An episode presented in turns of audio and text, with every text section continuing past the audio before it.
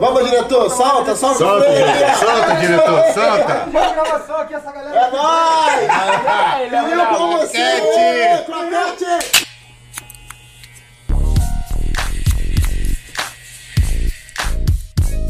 Vamos nesse flow! Ei,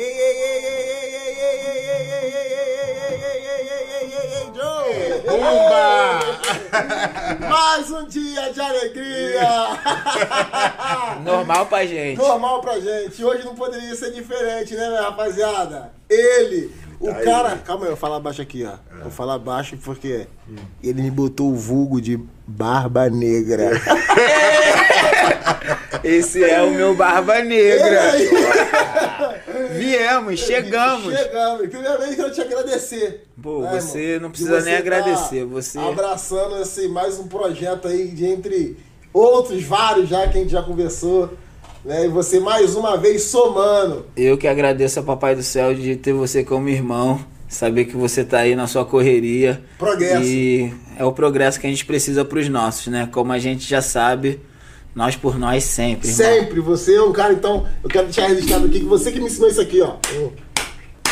É isso aí. Esquece! Pra quem não sabe, vamos repetir. É um, dois, três, paz. É, entendeu ou não entendeu? é isso aí. Jotinha, Fala comigo, irmão. eu quero que as pessoas, tipo, que tá ali do outro lado, mano, através desse, desse pod, videocast, na verdade, né? O nome hoje dito é podcast, mas na verdade, me corrija, tá, meus diretores? Se eu estiver errado. O nome na real é videocast, sim ou não? Videocast. Isso aí, É, garoto. então é isso aí. Na verdade, isso aqui, o, o original mesmo é videocast. O que, que eu quero trazer nesse videocast aqui, mano? Eu quero que, através disso aqui, óbvio, uma resenha, né? Que eu, atra- eu te conheci através da minha cadeira de barbeiro. Sim. E a gente tem muito assunto de positividade. E através disso aqui eu Sempre, quero né? A que gente tá sempre- entregar, sabe? Quando é sair daqui, que isso possa entrar na vida das pessoas de uma Exatamente, forma. né? Todo, porque a gente tem duas formas na- de, de influenciar na vida das pessoas. Como uma forma influenciar pra uma coisa boa e influenciar pra uma forma ruim. Com E certeza. acredito que nós é só positividade. Só então, positividade e assim, você pode ter certeza que se de mil ouvintes e mil telespectadores a gente conseguir É. transformar um, a gente já tá fazendo a diferença. Nossa, já é aí, muita diferença. Muita diferença. Concorda ou não, Vitão? Claro, concordo. Eu quero apresentar pra vocês Jota. ele, o meu mamute favorito! o meu guruzão, ele, Vitão! E esse aí, cara família, aqui. bora. Esse cara aqui, mas vocês vão ver ele aqui muitas vezes, muitas vezes. Esse cara aqui Esquece, vai, essa é a Vai dupla. projeto. vai ser um dos meus copilotos. Vai ter outros, mas ele vai ter, vai estar sempre aqui. Isso aí é igual Pelé Coutinho, Bebeto e Romário, essa dupla aí, vai seguindo. A 3x4 mais preta que você vai ver na sua tela. Vai vir muito Vitão por aí. E, mano, eu quero. Pensando, eu já tava conversando antes aqui. Sim. E, Robertão, quero que joga na tela aí, por favor. E eu vou te falar, de repente você não sabe, né, mano? Então vai aparecer algumas coisas ali na tela. É ali. mesmo? Ah, é bagulho de arquivo confidencial não, né? Isso, tipo isso. Então, Joga Betão, na tela então, Betão Betão. vai lutar ali, não, nessa não, nessa Que não. isso, não, Jota? não, Isso não, aí, não, cara. Corta, corta, corta! Falhou. Ah. É essa daí, mano. Que Essa aí, não sei se você lembra, tá? A data ali, ó. 3 de agosto de 2016, cara. Esse dia aí Faz foi o primeiro dia que, eu, que a gente se conheceu, o primeiro dia Por que você incrível que sentou- pareça, quê? cinco anos, é isso? Cinco é hoje. an- Hoje. cinco- Olha só, Caralho, É. que isso, ah não, 3 de agosto é isso aí. Caralho, 3 de agora que eu vi ali, mano. É isso Cinco mesmo. anos Bate. hoje, mano. Ah, mano. Quer mais positividade que isso, vocês? Tá entendendo, meu senhor? 3 de agosto, mano. Cinco Exatamente anos, há 5 anos há atrás, cinco anos atrás. eu tava sentando pela primeira vez, na né? minha cadeira ali, mano. Olha lá, hoje, mano, era, o teu Instagram da Lu, era Luke JB lá. Luke Exatamente, JB. ó. exatamente. Hoje o mano Luke JB veio prestigiar o nosso trabalho e virou Jota, cliente. pega o estilo do negão, olha lá o estilo. do Não, sempre lá. foi, sempre foi. Lá, lá. Quando eu vi, eu já vi que era diferenciado. É o primeiro Esse- dia que esse, você. Esse butinão é lá da Ilha do Cocô, né, filho? Tu sabe lá, é né? É. Esse Não, ali, essa época, tipo. Não, deixa eu falar, calma aí. Essa época aí, não, vou te- você vai entender. Calma aí, cara. Pode falar. Não, essa época aí, E an- quando eu comprei essa bota aí, eu morava lá em Caxias ainda, mas eu, já tava, Então. mas eu já tava começando a curtir Vidigal, festa no Vidigal, entendeu? Aí aconteceu, eu segui esses caras na época do grupo Melanina. Quem não seguiu? Né, Não, eu já assistia eles e Quem tipo assim, curtiu? era um estilo bem diferente, sabe? Quando eu falei, mano, vou meter a gente lá na Baixada, tá maior que essa bota de pedreiro Não, aí, não irmão. como, é. Essa- Caraca, e um detalhe, né? Foi bem início da barbearia mesmo, que lá atrás não tinha, nada, pô. né, É, cara? Nada, tinha nada, nada, nada. não. O balcão lá dentro lá, o É. Macaulay era, um, era o nosso recepcionista. Exatamente, era, pô. Nessa época ele era nosso recepcionista. E nessa época eu já tava de vez. E atraí foi, na verdade, foi o Macaulay que levou. O Jota lá Exatamente. pra Jota não, lá. mano, vou trazer os caras aqui. Aí levou o Jota, aí foi a primeira vez que eu cortei o cabelo dele, e dali pra frente só foi positividade. Sabe o que ele falou pra mim, Vitão? Ah, Nesse dia aí? Aí pra negão, pretão. Tu é da hora, tu é, tu é luz, tu é positividade, tu é positividade. Vou, vou trazer a rapaziada aí pra você conhecer. Aí ele falou assim, ó. Mas vamos ver até quando você vai durar. Aí eu fiquei assim, falei, cara, mas como assim? é, como assim? Pô, mas então, por que, que eu falei isso pra ele, cara? Porque é, eu vi muito da história dele, da vontade dele, como se fosse a minha. Eu não sou cria do Vidigal, todo- acho que poucas pessoas sabem disso, mas muitas pessoas me acham cria do Vidigal, mas eu não sou, sou cria da Zona Norte, do Lins, Meia, ali, gente de dentro, tudo ali é nossa área ali. Eu sempre fui cria da Zona Norte e fui em busca dos meus sonhos, fui em busca de algo melhor pra minha vida, porque de onde eu vinha, o que eu queria exercer, que era o teatro, a arte, ainda era muito pouco as, as oportunidades, as possibilidades. E aí eu me vi na necessidade de expandir o meu trabalho, a minha vida e meus horizontes. Aí eu me vi chegando no Vidigal da mesma forma que eu vi o Perio chegando, entendeu? Cheio de gás. força, Cheio de gás, cheio de vontade querendo e eu falei assim, cara, hoje em dia eu já tô 13 anos morando no Vidigal. Nessa época ali. Exatamente. É, não, nessa época eu devia ter 9, 10 anos de Vidigal. 8, por aí é. E aí eu sempre pensava nisso, cara. Eu pensava, cara, olha quanto tempo que eu tô no Vidigal. Quantas pessoas já fizeram teatro comigo, entraram junto comigo e não conseguiram, tipo, permanecer, Dar não conseguiram dar né? continuidade no trabalho, então no sonho. E eu tô aqui ainda vivão, é, correndo atrás do meu, eh, fazendo por onde. E quando eu vejo o perigo, eu vejo essa mesma força de vontade. Eu falei, negão, eu quero ver até onde você vai conseguir sustentar isso aí, porque realmente você precisa de muita garra, muita força de vontade, muito querer. E o perigo, o Emerson, né? Vamos falar do Emerson, né? Primeiro. É, pra o Emerson. conhece, meu nome é Emerson, tá? pessoal? Emerson o quê? não conhece, Emerson- Calma aí. Leal Leão. Vocês sabiam, produção? Então- Meu nome mesmo original é Emerson Leal Leão. Então, você já vê pelo sobrenome, ele é um cara que, que traz o leão Vai e o leal. Ali. Como que o cara não vai ser determinado? Como que o cara não vai querer buscar o melhor pra ele? Então, eu vi muito assim, quando eu conheci o Emerson, eu vi muito de mim nele, assim. Eu falei, cara, é, e muitas pessoas no Vidigal me abraçaram, né? Muitas pessoas, assim, quando eu cheguei no Vidigal, é, me deram é, moradia, eu fiquei. Passava dois dias na casa de um, porque o teatro era todos os dias, né?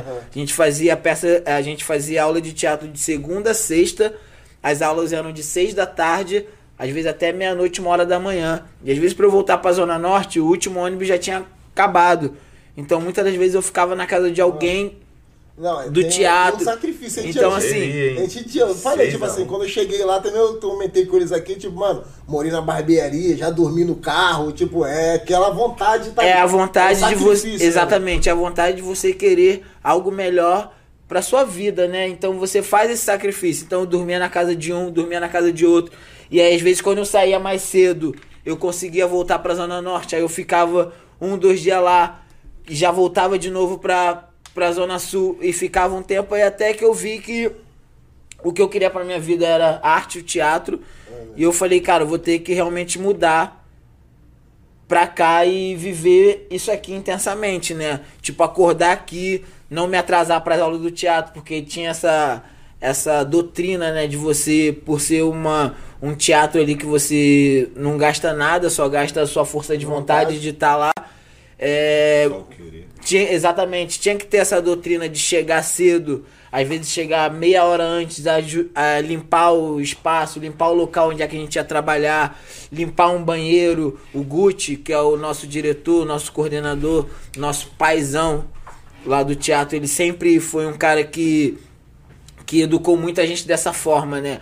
De você zelar pelo seu espaço, de você deixar o seu espaço limpo, tanto antes de usá-lo quanto depois de usá-lo. É. Então, é foi uma, uma escola ali pra mim essencial, né? A escola da vida que a gente vem trazendo no dia a dia e a escola do Nós do Morro, que foi onde a arte realmente me proporcionou essa troca que a gente tá tendo aqui hoje em dia. Porque eu era muito tímido, também tinha isso, né? Eu era muito tímido e eu tinha que saber mais como me comportar, como puxar um assunto. Então o teatro me ajudou muito nessa forma. Não, mas eu digo mais além desse papo. Você falou isso aí tudo que você falou, esses exemplos que você citou, mas você usou essa forma, esse, esse exemplo de duas formas pra mim.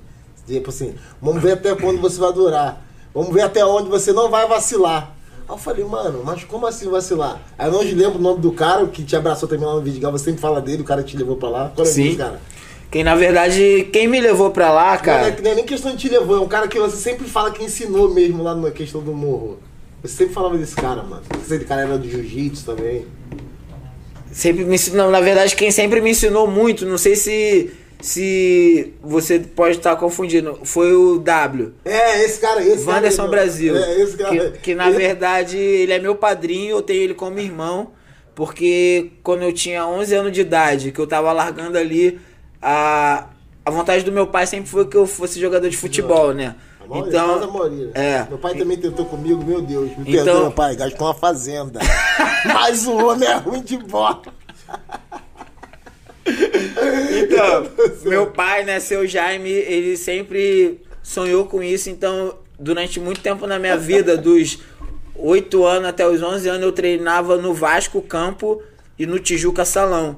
E estudava, então não tinha tempo pra nada. Eu saía da escola, ia treinar no Tijuca Salão, saía do futebol de salão e ia pro Vasco treinar campo. E aí, com 11 anos, eu fui começando a desgostar, né, cara? De tipo, cara, será que é isso mesmo? Não consigo mais fazer nada. Eu ver meus amigos brincando, soltando pipa, jogando bola na rua, que era algo que me divertia muito mais. E eu falei, pô, cara, será que é isso que eu quero mesmo? Ser jogador de futebol? Contando com as dificuldades da época, né, cara? Da nossa época de tipo, mano, se tu não tivesse um empresário, alguém que te colocasse ali na boa, tu ia ficar galgando durante muitos anos pra mostrar teu talento que você era capaz de estar fazendo parte de um Sim, time. Entendi. Mas eu vou E falar- aí, pra chegar na parte do W, e aí foi nessa época que eu tava largando futebol, meio que desacreditado, que o W, que era meu padrinho, que eu via pouco até na época, ele virou pra mim e falou assim, cara, vou te levar pra começar a dar umas voltas comigo pra você aprender dia a dia. E aí foi pra mim a virada do Jefferson Brasil, né? Que meu nome é Jefferson Eusébio Meirelles. O Brasil Jefferson quê? Jefferson Eusébio Meirelles. O Brasil foi adotado através do sobrenome dele, que foi quando foi essa virada aí que eu conheci Tá. a moda. Eu conheci a moda. Eu nem sabia o que, que era trabalhar com moda, o que, que era ser modelo, mas meu padrinho ele já exercia essa profissão e me levou num desfile que ele ia fazer na época chamado Semana Barra Shop, que hoje em dia é Fashion Rio, né? Que é um dos desfiles mais vistos aqui no, no Rio de Janeiro. Em São Paulo é Fashion Week, aqui é Fashion Rio. E ele me levou nesse desfile e quando eu cheguei lá, cara, é, era um desfile já muito revolucionário, já até contei essa história, porque o Sérgio Matos, que é um cara que descobre muitos talentos na moda, ele tava fazendo um desfile para uma marca que 80% dos modelos eram negros. Isso, pô, fala aí, em 90, década de 90, cara. Isso já era uma revolução muito grande pra, pra época, entendeu? Porque a moda sempre foi um espaço muito disputado, né? Ainda mais pra nós negros.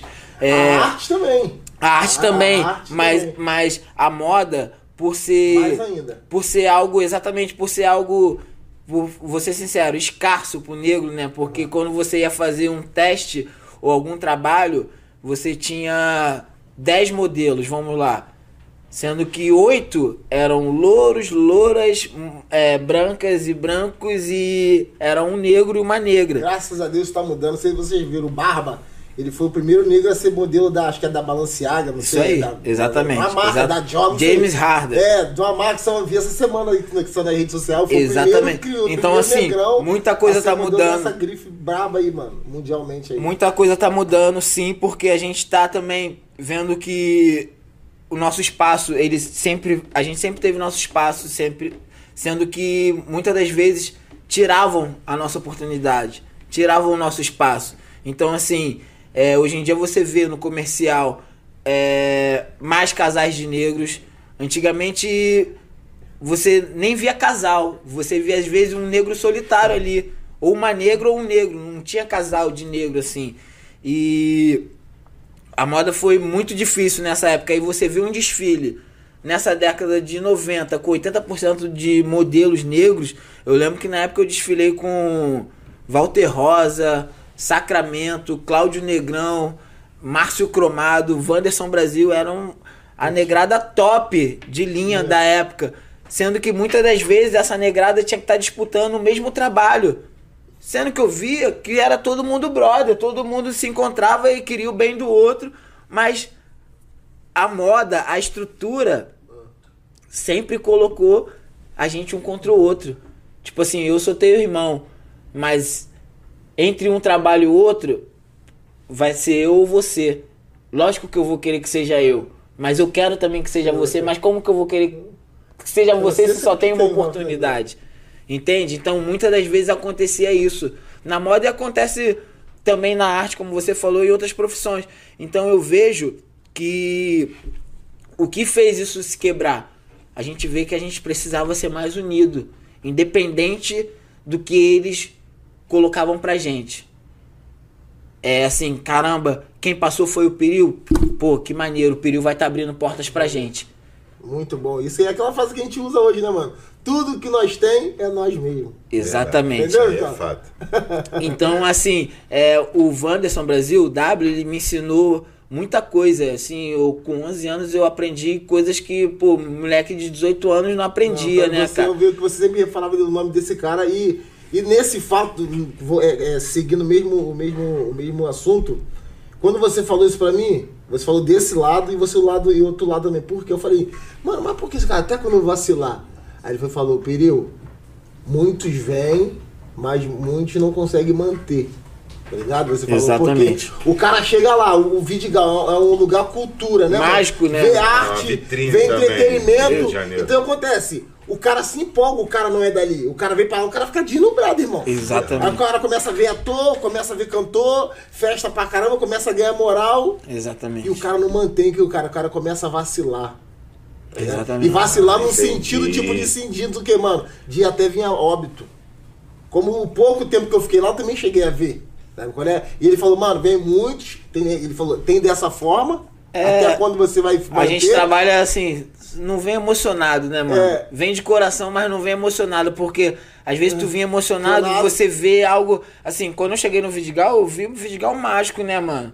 Tipo, vendo da Zona Norte. É um mundo diferente dentro da comunidade. Exatamente, exatamente, Em todas tipo- as comunidades ali é uma comunidade Não, ali que é você vê tudo diferente. mano. lá também, eu falei, e esse cara, cara falou, mano, vem, vem muitos aqui e não conseguem manter, mano. Uns vacila, vai, de repente, a hora morre, porque querendo as pessoas esquecem que é uma comunidade, Sim. Não deixa. A Não raiz de- é essa.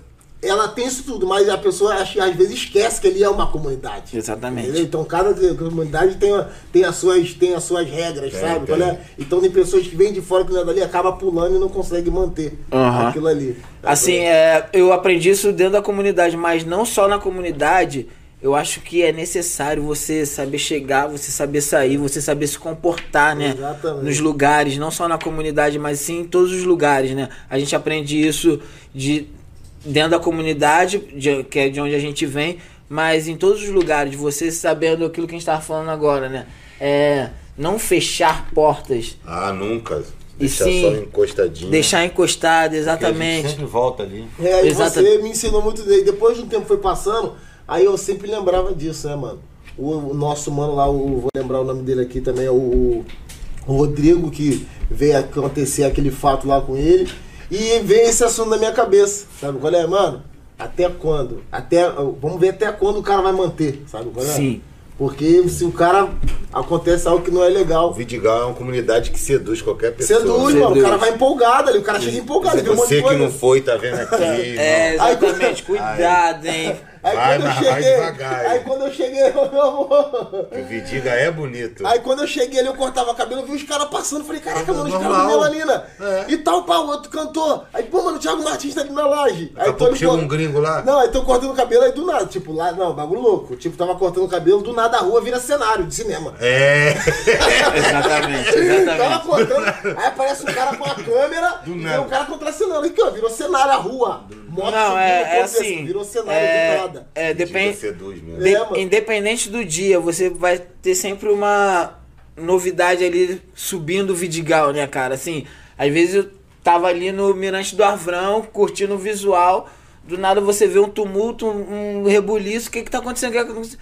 Pô, é o Will Smith que tá chegando com o Kanye West pra visitar o Vidigal e tu fala, pô, mas como assim? Eu tô Como só assim? aqui curtindo o visual do meu... Exatamente. Do nada Uma acontece. loucura. Do nada grava no clipe. Eu essa vez tava lá, pe- peguei também lá, ganhei 50 mil reais pra participar. Aham. Lá. Não, que o DJ do 50 Cent tava lá. Agora ele tava gravando um clipe. Exatamente. Tava lá, legal. Não, a pessoa, o Danilo Bahia, veio, quer participar? 50 reais só Vem, apareceu lá. Então eu falei, eu vou lá, mano. Eu mesmo, eu mesmo já tive duas oportunidades assim pra vida, que foi pro mundo, através de estar morando no Vidigal. Eu tava um dia, a gente subindo da praia, verão, um verão desses aí, a gente subindo da praia, aí tá mal galera, ó, vai na casa do Fabrício Santiago que tem um fotógrafo americano que tá querendo é, fotografar uma galera da comunidade, então só subir pra lá que ele vai selecionar quem ele quer fotografar. Quando eu cheguei na casa do Fabrício, era uma fila de 200 cabeças assim da comunidade. E uma galera conhecida, Marquinhos da Principal, Grafite, Aham, Mototáxi. Uma galera, Luiz Otávio. E aí, cara, ele foi, fotografou uma galera que ele queria, tudo mais. Eu acho que na época a gente ganhou isso também, 50, 100 reais, tá ligado? Pô, tu subindo da praia, pro cara te Fazendo fotografar, nada. fazendo navegação. Toda hora tinha isso lá, Vitão. Porque ganha É 50 mesmo, reais, só aparecer ali assim no termo lá de divulgação de imagem. Sendo 50 conto. É. que você tá ali, né, Vitão? Você fala assim, pô, beleza, o cara é um fotógrafo americano, até tu descobrir quem é o cara. Depois de dois anos, chegou um livro pra mim, assim, eu falei, cara, um livro bonitão, assim, a capa. Quando eu comecei a abrir, era um livro com as fotos. O cara é um artista plástico que ele transforma a foto em quadro. E a gente virou é, no museu na França é uma exposição só de foto De pessoas do Vidigal. de, Ah, que de loucura, pessoas né? da comunidade do Vidigal. Então, assim, se tu pensar as oportunidades de você estar ali, Tá ali.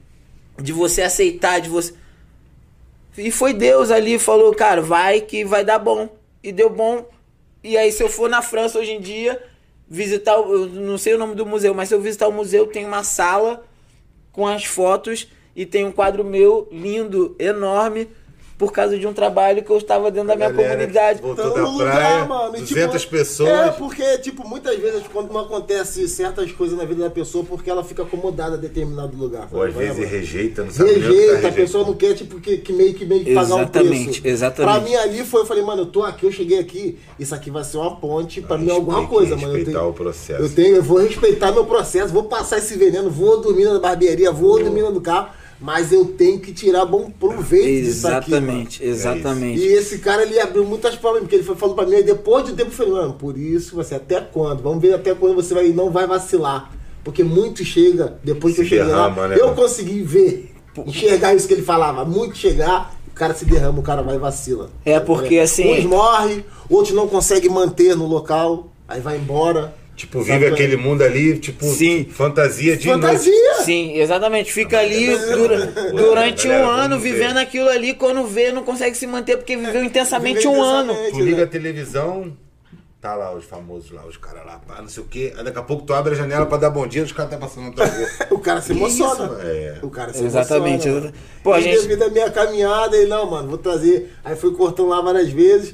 Aí, não, vou trazer falando aqui. A gente tem exemplos, pô, muito interessantes, né, Peru? Não só você, como até o nosso próprio amigo Michael Douglas, cara. Quando ele chegou no Vidigal, Michael vindo. Douglas, vocês ainda vão conhecer ele, ele é o melhor. Não, mas o nome dele é esse mesmo. É esse mesmo. Não, é esse mesmo. Michael Douglas. E é o- aí, o nome cara? dele é Marcos. Mas acabou agora do Michael Douglas, ficou Ah, Michael entendi. Douglas. Ele é o melhor. Ele, pô, vindo de paciência, né, eu acho. Não, paciência não, pai. Ele veio do interior do Rio. Ele veio lá de. De onde mesmo, Peru? lado de Resende, Vitão. Tem Resende, Volta Barra Mansa. Bota Barra Piraí.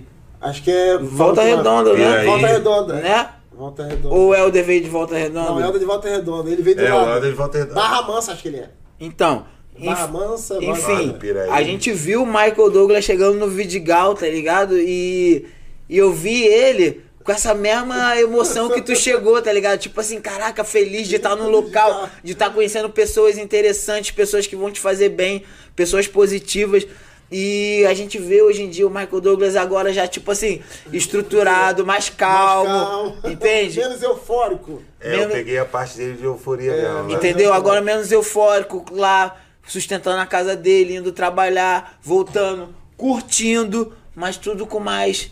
Exatamente, o cara tem jeito, tem que trabalhar. tem que- Respira, meu filho. Não, Respira, meu filho. É, mas só pra Tô vendo você- que você tá agoniado. Não, mas só Respira. pessoal entender, não é porque a comunidade não é barato, não. É, tem isso lá É Não é barato pra se manter lá, não, filho. Eu lembro que quando. Qualquer mil, tá bom? Meu, Aqui meu, lá. meu primeiro Qualquer aluguel. meu- É, uma pra morar, esse é a Meu vista. primeiro aluguel Paga no Vidigal, vista. um kitnet eu paguei 150 reais. Acordava de manhã, olho cheio de areia, não? Olho. A Não. vista lá é só o marzão. Aí, mano, então você foi um cara que, tipo, agregou muito nesse sentido e eu percebi que, tipo, mano, devido à conduta ali, você começou, não, vamos aqui. Vamos ali, Peril. Sim. Sabe qual é? Não vou trazer o fulano aqui. Aí foi me apresentando os caras. Sabe qual é? Daqui a pouco eu tava atendendo a banda inteira. Sabe qual é? É, mas eu não sei o que acontece que uma vez eu fui gravar um clipe lá que eu tive um problema lá. Tu é comigo! Vai pega o mototáxi, desce! Levou lá na, na sessão de moradores, falou, ó, vai gravar aí, já libera o Não, eu já aí. conheci Ah, isso daí é quando filho, já tava com moral de cria. É, não, já tava com moral de cria sem ser cria, pô. isso aí. eu passava em frente, chegava da praia do treino, passava em frente da associação de morador, o presidente, o vice-presidente tava na porta, ó, um dia eu vou ser presidente disso É, aí. era isso aí, era isso aí, Começava a desse rir, né? jeito. Cara, esse negão é resenha! Não, que o Fabinho, não sei que o Fabinho é na, na associação de morador, de moradores, só sei que ele só fica lá, não sei Sim. quem ele é não. Aí o que eu fiz? Sempre querendo me reinventar, né, mano? E como ele trabalhava no táxi, ele era tipo um de representante do ponto de táxi do Vidigal. Aí eu querendo atrair, atrair cliente, eu falei, Fabinho, o grupo do. O grupo do taxista é. Tem grupo de WhatsApp pros taxistas? Ele tem, pô. É que a gente fala, tipo, tem um cliente, ó, vai pegar um cliente na rua nova. Aí informa no grupo, o taxista vai lá, pô, e pega uma pessoa que é. Aí eu falei, mano, vou criar uma parada aqui, onde eu comecei a ter vínculos com eles. Ele fala aí, negão. Aí eu falei, mano, vou criar um alogo, vou fazer um alogo, desconto, o corte na época era 20 reais. Né, no Vidigal que eu cobrava. Aí eu falei, pra taxista tem desconto, eu vou criar uma logo, né, uma arte, tu vai botar dentro do grupo. Só o cara vir apresentar essa arte. Ele vai cortar o cabelo por 15 reais. É, tá ligado? bom, Aí ele, pô, mano, eu tinha, eu tinha meio que essa... Abrindo, abrindo os É, Eu caminhos. tinha meio que essa jogada. Ele, pô, mano, geral corta cabelo mesmo, vou botar aqui no grupo aqui. Aí ele botou no grupo taxista. Aí eu, pô, vai, mano, vai nessa barbeira aqui, só apresenta a arte, o corte vai sair 15 conto. Opa, toda hora taxista, cara, mostrava, a- mostrava a arte, tá ligado? Pô, mano, vem no grupo aqui. Não, começou a girar. Aí eu fiz isso, depois fiz com mototáxi. Todo mototáxi, só chegar de colete aqui, corte expresso, 10 reais toda segunda-feira. Aí eu lembro, eu peguei essa época, peguei, peguei. Tá ligado? Aí começando a abrir porta. Aí foi quando você foi lá pra gravar o clipe, eu tava com moral na estava de morador. Desce, desce, corredor. Filho, preciso subir um drone aqui. Desce, é tudo comigo. Que já tinha entrado com os Então, caras, né? assim, pra explicar um pouco também da, da sua chegada no Vidigal, né? É, quando o Emerson ele chega no Vidigal, a gente já tem o Felipe, peidinho, cortando o cabelo da galera, e o, e o barbeirinho. É. Eu cortava o cabelo com o barbeirinho e tudo mais. E aí quando você chegou, que a gente cortou pela primeira vez, a, a melanina ainda tava fazendo bastante show. Tava, mano. E aí eu falei, ó, esquece, ó. Cortei que esse aqui é o melhor que tá no Vidigal agora, pá. Atualmente. E aí os moleques já, o Luiz Otávio já, cara, quem é, pá? Eu falei, pô, tá trabalhando lá com o Pedinho e tudo mais. E aí o Jonathan, ele já conheceu o Dil. Porque quando a gente ia pra São Exato, Paulo, o Dil. que cortava o cabelo do. Jonathan e tudo mais, ele apresentou a a gente pro Dil. E beleza, sendo que era muito mais fácil a gente estar no Rio, na nossa comunidade, porque São Paulo muitas vezes era um final de semana e era Bate- corrido, é rápido, bate é e volta. rápido. Então pra encontrar o Dil pra cortar o cabelo às vezes era muito difícil. Então a gente, pô, cortava o cabelo com o Dil, pô, uma vez na Mano, vida. olha só. Isso em 2016. Mó agonia. Tá ligado? Tipo, não, pra você ver a conexão das coisas. Eles já estavam em contato caras em 2016 e acabou em 2020 eu estando trabalhando com o cara. Entende? Tá, tá, tá entendendo, Como é que não? tudo- Vai, vai, calma aí, cara. Vai, vai, Já ele continua. viu? Ele já tá com pressa. Não, mano, Você falando- falou que o corte de cabelo era 20 reais. Eu pensei em perguntar quanto é que tá teu corte hoje, mas eu falei. pra gente ver se tem alguma diferença. Continua. Boa. Vitão. E aí, a gente começou a ver que, tipo assim, a gente viajava de. De quinta a domingo. Chegava em casa segunda, ficava no Vidigal de segunda a quarta. Era o tempo que a gente tinha pra fazer correria de ir no banco, pagar as paradas.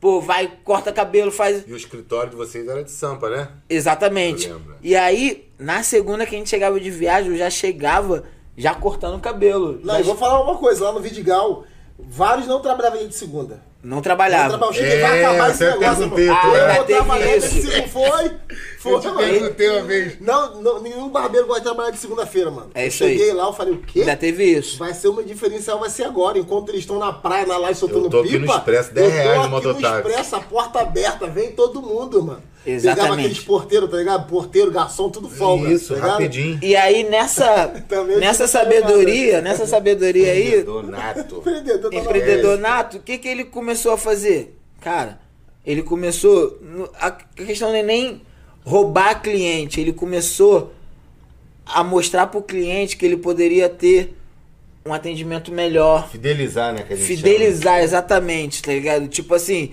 é. Porque o cliente não quer só ali sentar na cadeira que você corte o cabelo dele. Alguns sim, mas a maioria ele quer ser bem tratado. chama. Ele, Jota, o Peru uma vez falou uma parada lá em casa que eu achei surreal aquilo. Ele falou: a gente tem que ter muito cuidado com a nossa energia quando a gente senta pra cortar o cabelo de alguém, porque a gente fica, bota a mão na cabeça do cara. Total, sabe a gente como? sempre falou sobre Então, isso. tipo assim, eu, eu tipo, nunca tinha parado pra analisar. Eu sempre cortei lá com o Peru na resenha, que esse cara é muito Vitão, engraçado. Vitão, uma das. Mas isso que ele falou tem muito sentido. Se tu tiver mal, mano. Atenção, barbeiro, os caras aí, o parceiro barbeiro. Barbeiro. Você é barbeiro. Se Exatamente. você tiver mal, galera, Se a, sua, a sua energia vai Vai transparecer. transparecer no cliente. nem corta o cabelo do amigo. Não, nem vai trabalhar, Nem pô. vai, nem, Nem- vai, é isso. Nem vai trabalhar, pô, porque você ali. Você, Falou tudo, Você Vitão. passa pro cara, né, mano? E ele sabe. Total, uma, mano. Uma das primeiras coisas que eu falei pra ele foi assim, negão. Parada é o seguinte. Não deixa qualquer um botar a mão na minha cabeça, não. Foi mesmo. Não, e tipo assim, ô Jota, tu ali do lado, né? Sim. Eu saía lá. Vocês conhecem Dedo de Deus? Quase chegando na Serra de Petrópolis. lógico que a gente Eu conhece. saía de lá, pô. Pra você ver. Trem, trem, central, metrô, Rocinha, van, E, e mototáxi. mototáxi. Cinco conduções. Mano, só pra cortar o cabelo com ele. Mas não era cortar o cabelo, era a vibe da parada. Entende? Às vezes eu aí, ele- aí ele chegou pra mim uma vez e falou assim: Pô, Vitor, não tiver nada pra fazer em casa, cola aqui. Aí eu comecei a ir também. Eu falei, Muito bom. longe demais. Muito bom. Mas então, Vitão, você falou exatamente a palavra, a vibe. Uma, um, um barbeiro, ele tem que ter a vibe de saber conduzir ali o seu cliente enquanto ele estiver sentado na Na cadeira cadeira, dele, tá entendeu? Com o melhor atendimento. Se puxou um assunto, viu que o cliente gostou, você manter. Entende? Porque tudo isso demonstra o quanto o seu trabalho é É importante. Valioso, Valioso, exatamente, Eu- é eu acho que importante. Ali, ali pra mim Tem é que ser igual... prazeroso, né, Ali, Tem que vou- ser, Vou falar uma coisa pra vocês ali. Quando o cara senta na minha cadeira é igual, tipo, o, o, o tá subindo profissional, né? O, o jogador base, sub-20. É. Ó, irmão, hoje você vai pro jogo? Hoje tu vai entrar no segundo É tempo. aquele momento de- É de- aquele momento. Vai jogar, Ah. cara, vai jogar profissional, é. Você vai jogar no profissional hoje, hoje é teu jogo. Ó, segundo tempo vai sair fulano, tu vai entrar. Tipo, é é a oportunidade dele ali, mano. Quando o cara senta ali na minha cadeira, é- a minha sensação é tipo essa, Entendi. mano? Ah, entendi. Independente da classe social do cara, irmão. Exatamente. preocupação é Eu eu quero que- saber de quem que eu corto o cabelo, não, quem velho. levantou, quem que vai sentar. não quero é o saber. momento É dele. o momento. O cara que vai sentar ali, ele vai ter a melhor experiência É do mundo a e eu vou dar o meu mano. melhor pra ele ali, mano. Porque eu Exatamente. sempre tive barbeiro, eu nunca cortei cabelo com o Peril, cara. Tá doido? Minha amizade com o não É, veio de foi cabelo, não veio não. de cabelo. Foi Caraca. antes, é. Só que a vibe dele era tão maneira que eu falava, mano, tô aqui, vou lá, de folga, geralmente não tinha show no final de semana, vou lá, vou cortar o cabelo, vou trocar uma ideia, vou dar uma risada e ainda vou dar um rolê no Vidigal. É isso aí, é Esquece, isso aí. É isso aí. Mas aí, vou te falar, nesse contágio do Peril, que ele foi meio que. Aí ele vai contagiar o Felipe, contagia. E aí você vê a vibe da barbearia se transformando em algo que você. É isso que você falou, você sente vontade de estar ali e fala assim, não, pô, não tô fazendo nada, tô com o cabelo na régua, mas vou lá. Vou dar uma risada com o Peril, vamos trocar uma ideia. Tanto que a gente apelidou a barbearia de barbearia dos niga. É, dos niga. Dos liga, é. Porque sempre tava os crioulos lá trocando ideia, Ideia, mó positiva, vibe. mó vibe.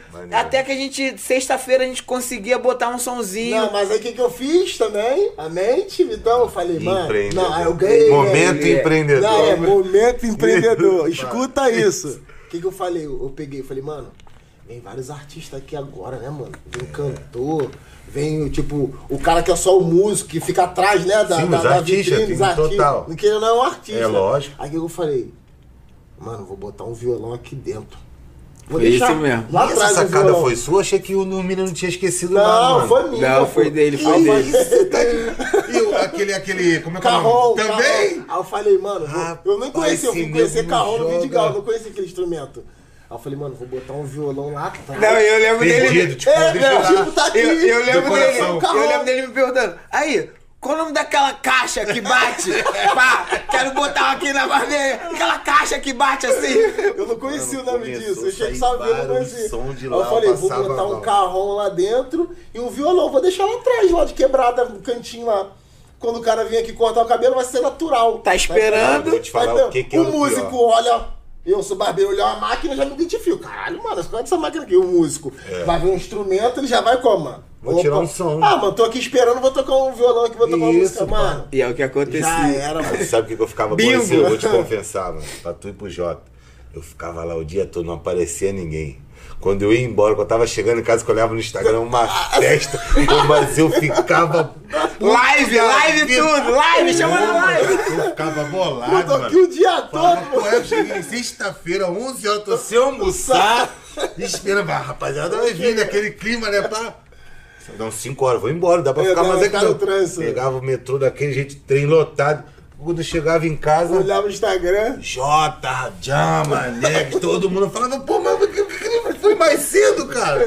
Né? Aí botava quando a galera chegava, pai, já era. Eu aqui, ó, filmando tudo, né? Live, né? Momento mano? Não, aí a galera olhava o Instagram. Vambora, Caralho, mano, essa barbearia, barbearia. é Pô, aí. gerava nessa barbearia aí, mano. Mó vibe e tal, tal, tal. Aí, rapaziada, os caras tocavam violão. Aí você vai fidelizando os seus Vai clientes, fidelizando. né? Vai deixando eles cada À vez vontade. mais à vontade. Mas sendo profissional, porque o, o, o primeiro contato dele comigo foi através do cabelo, irmão. Na real, eu sinto. É, tipo assim, Foi. eu, eu- a, Não minha entrega, a minha entrega primeira ali tem que ser o trampo. Então, na pra real- E- pra depois e- vir isso. E Eu poderia sinto- ter conhecido ele em Caxias, né? Porque É, ele já porque- conhecia meu cunhado, já ia.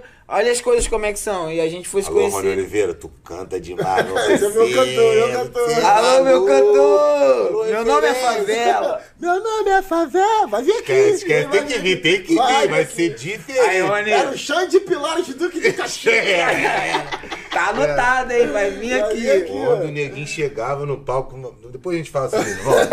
Na verdade, na real, É. filho, eu sinto que tu fazia esse lance aí da galera do som, não sei o quê, porque tu gosta da Também, resenha. ó, amo. Entendeu? Foi o que tu falou. A resenha tinha que ter. Tipo assim, acho que tu, hoje você tem, tem uma tua- o teu, teu trampo lá em São Paulo, caramba. Daqui a pouco você vai montar a tua barbearia. Daqui a pouco a gente tá abrindo umas franquias aí. A Eu galera recebo, franquia, ó. Pode ligar aqui que a gente já tá Vem. no projeto, já tá tudo anotado. O diferencial da tua barbearia, pode falar? De repente você vai copiar, né? Mas não tem como não. É a resenha, mano. Tem que ter a resenha. Tem Tem, que lógico, ter, né? faz parte, Porque mano. se não tiver resenha na barbearia do Peru, não tem graça. É, não é o pneu, não sou É eu. um barbeiro normal, igual É, tem qualquer. que ser eu, eu tenho, eu tenho, eu tenho que Então- tipo, tirar o que eu sou natural pro profissional. Vidigal. Bem profissional ali. É, mano, é tipo assim. E, porra, aqui mano. tem, uma, tem o nosso lado feminino aqui. É. As mulheres quando vão no salão não gostam de conversar? É mesma coisa, a gente tem que resenhar também quando vai no barbeiro, entendeu? Não, aí, mano, aí voltando, aí o Jota, ele, ele trouxe aí mais as galera, né, mano? Ele começou, passava lá, pô, vou ficar aqui. Aí ficava lá na resenha, acabou ficando lá em resenha, ficava lá comigo na resenha, tipo, não ia cortar o cabelo, mas ficava lá. Aí, mano, ele começou a me levar pras festas e tal. Aí conheci o produtor deles, que levou lá o Nelson. Aí já, o, o- o produtor já via que eu já cortava o cabelo dos artistas dele. Sabe qual é? Pô, mano, vejo que você corta geral, corta com você, vou cortar com você aqui também. Eu falei, top, mano. Aí, né, mais uma vez empreendedor, né, Vitão? Sempre. Momento, Não, aí né? eu falei, falei, mano, se precisar pra viajar, eu viajo também, mano. Ele, sério, cara? Eu falei, lógico, pô. Me bota na van, eu vou junto, vou pra Camarim, qualquer lugar que tiver, qualquer hora. Agonia! Águia, eu falei, qualquer hora, mano. Show, qual lugar? Eu falei, mano, tu vai? Eu falei, lógico que eu vou, mano. Exatamente. Aí eu já tinha mais conexão com o Jota e, mano, vai ter show em tal lugar, vamos? Bumba, eu lá na van, já.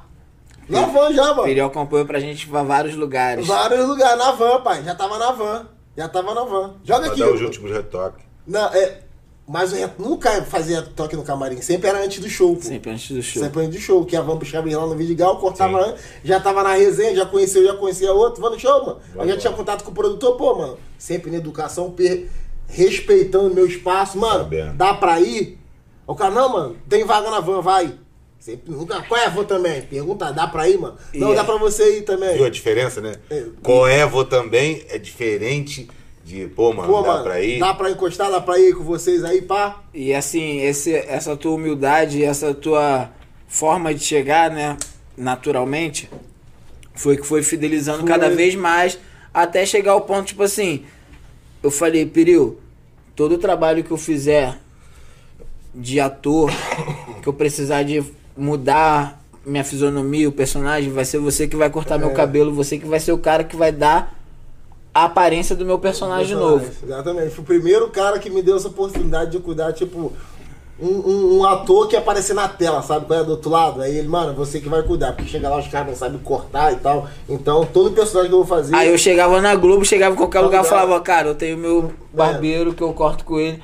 Ou eu corto antes ou eu trago ele aqui comigo. O que, que vocês preferem? Então, assim, eu fui cada vez mais trazendo o Peril pro mundo que ele já ia viver. É, não tinha jeito. Não tinha jeito. Tipo, ia acontecer aquilo ali. Eu só tava mostrando pra ele porque fizeram isso comigo e você fazer o que fizeram por você pelo próximo é gratificante demais também, né? Então, assim, eu volto a falar que eu via no Emerson a mesma pessoa que quando eu cheguei no Vidigal, eu falei, cara, é... e aquilo que ele falou, através de, de muita confiança ali, com o tempo ele foi demonstrando, eu falei, não, esse negão tem que estar com a gente, vambora. Vamos conhecer isso aqui. Aí fui levando ele pra um lugar. Levando Fui... show, quando eu fui ver, mano, eu tava no palco, mano. Já tava, quando eu fui ver, eu tava no palco. De melanina, Leque? No palco, eu entra, chegava na van, entrava na van e saía na van. Ou as pessoas quando passavam achavam, "Ih, mais um integrante na van. E Eu sempre né? bem trajado, né? sempre bem trajado.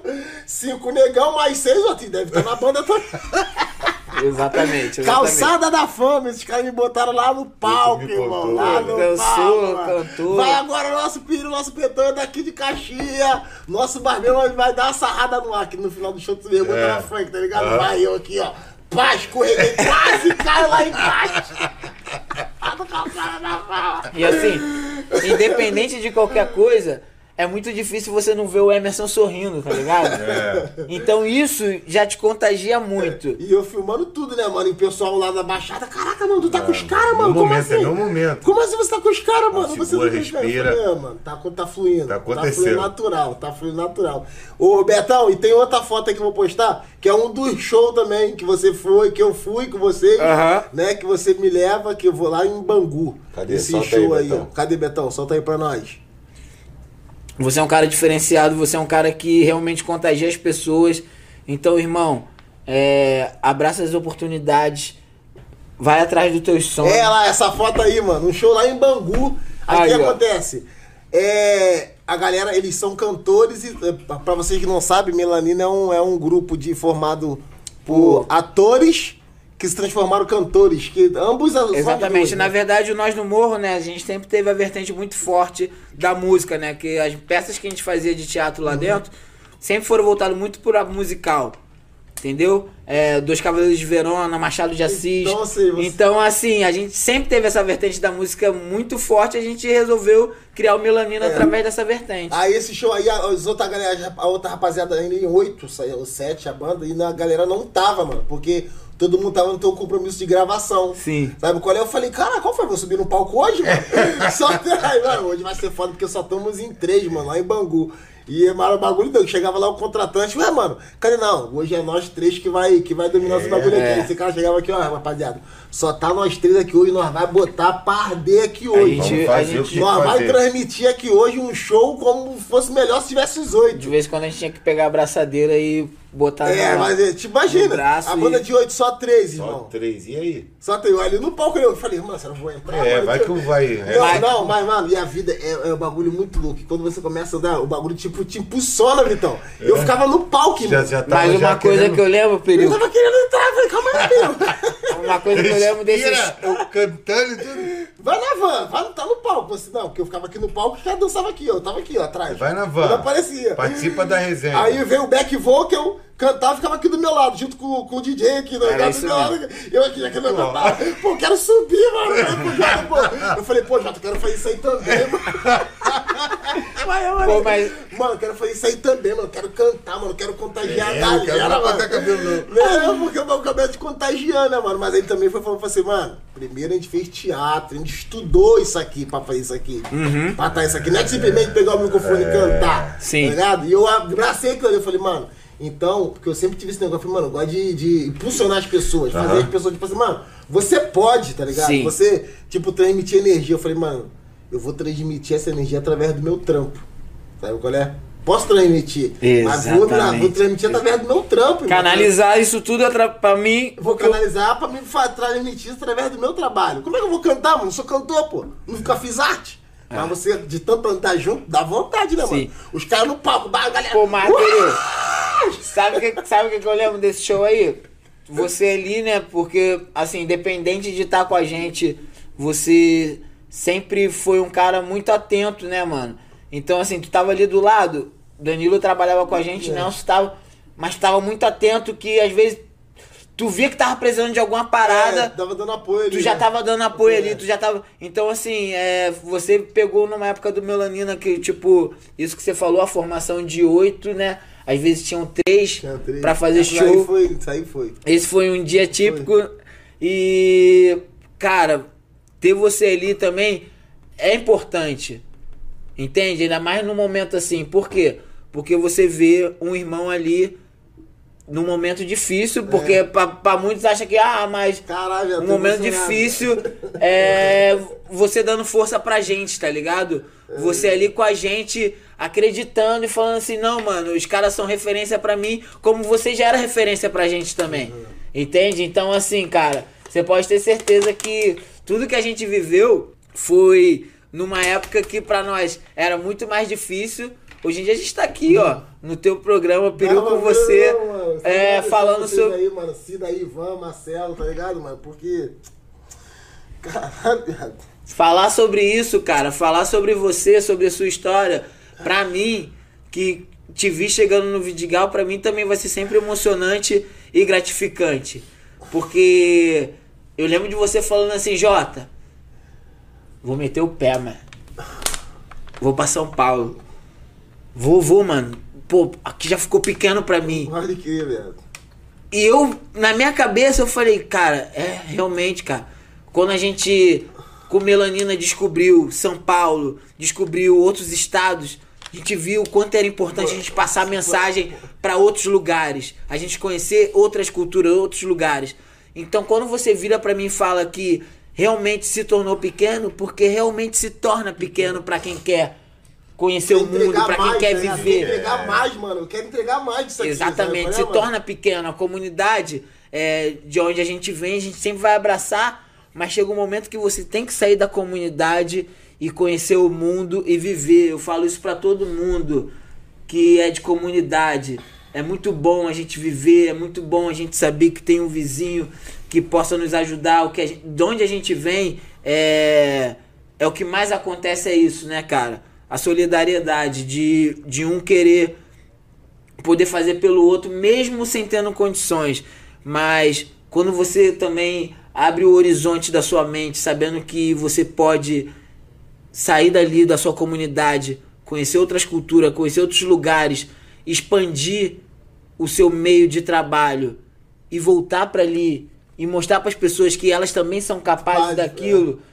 Cara, você se torna uma, um outro ser humano. E foi quando eu vim no, no, no meu decorrer da minha carreira vendo isso. Eu falei, cara, se fizeram isso comigo, eu vou fazer isso com o próximo, eu vou fazer isso com quem eu puder ajudar. Tanto que. Ser recíproco, sempre. É, mano, Exatamente. E a vida é assim, né, mano? Assim, você faz por o outro vai fazer por você, é a corrente tá, da positividade. Exatamente, assim, né, na Zona Norte eu aprendi a dançar com o meu professor de dança Guto Adiala e vivi muito tempo dançando, dança de rua, junto com meu irmão Binho Rei. A gente teve um grupo de dança já, entendeu? E quando eu cheguei no Nós do Morro, eu queria aprender. Eu queria aprender a atuar, eu queria aprender a cantar, eu queria aprender a tocar uma percussão.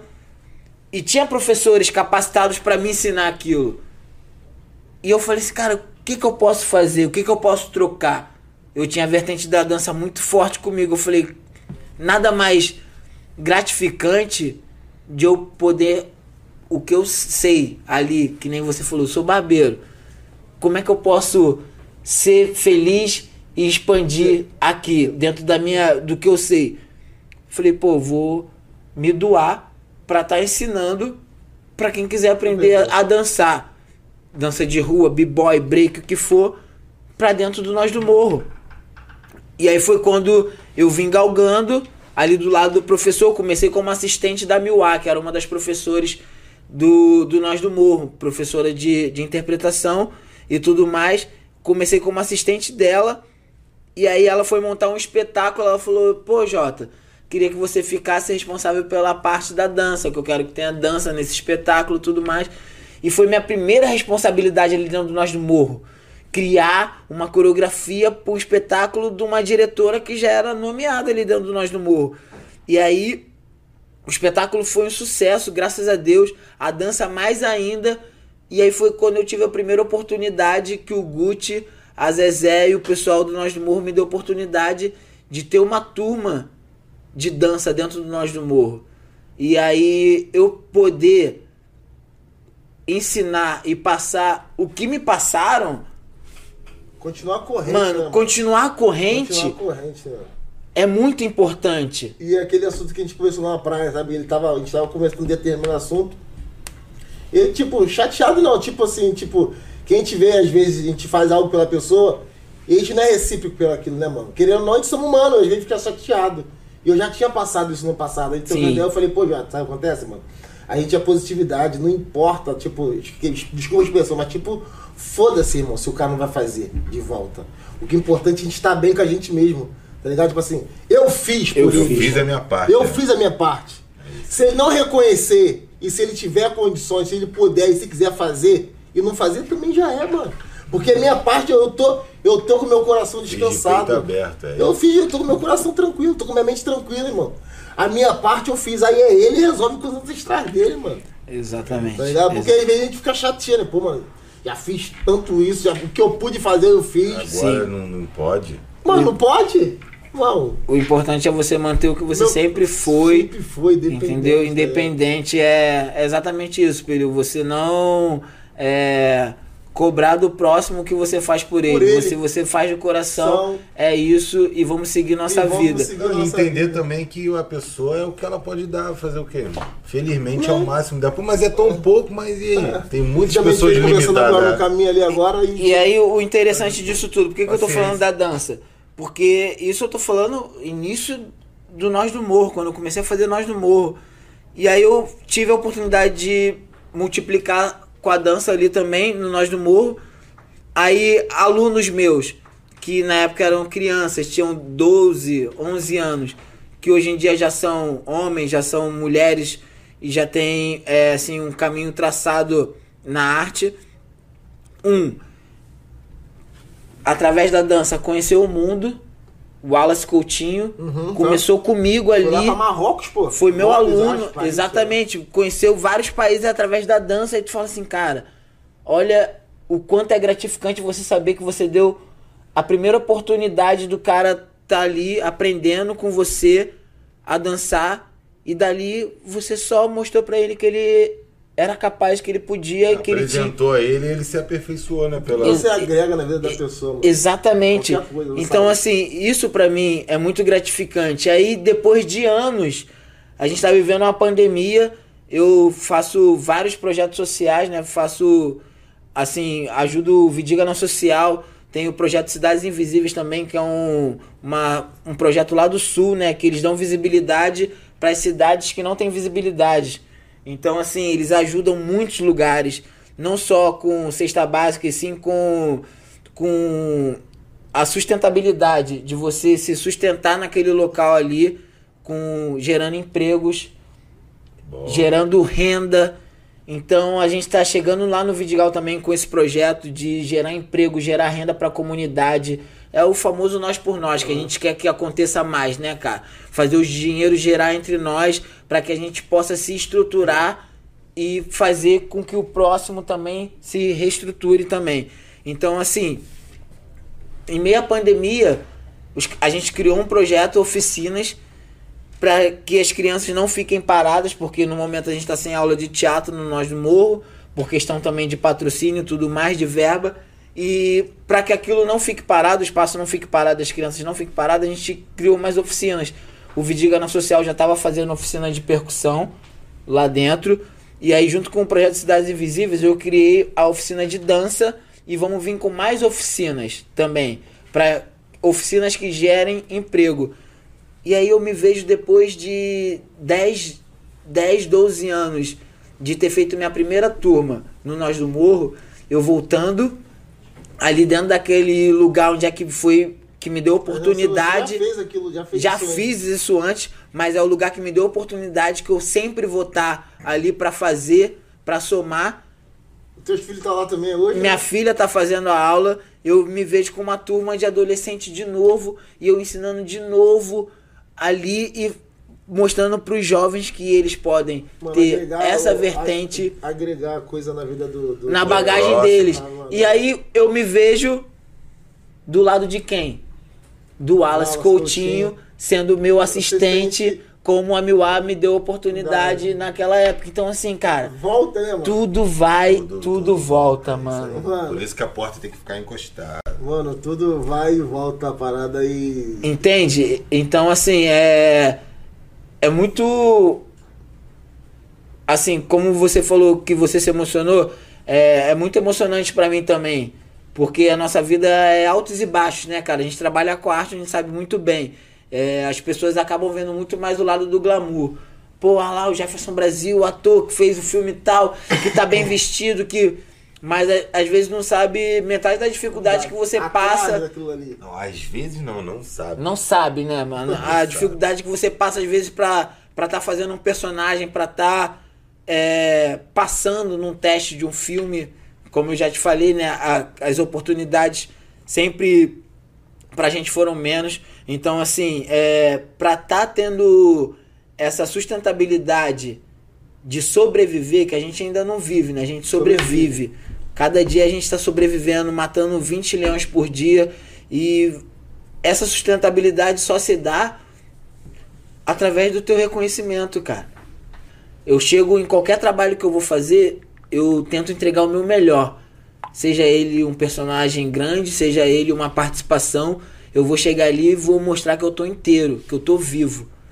Vocês que não sabem, muitas das vezes a gente chega para gravar 7 horas da manhã, tá marcado com a gente, e a gente fica esperando às vezes até a hora do almoço, sem fazer nada, sem gravar, sem estar fazendo nada, e sim trabalhando na arte de esperar, que é a melhor arte que o ator vive e trabalha, né? Que é a arte de esperar. Muitas das vezes você tá ali já pronto, você estudou a cena, tá pronto pra fazer, sendo que você só vai gravar depois do almoço. Você viveu fui- isso comigo. Você também, mais uma vez, esse cara.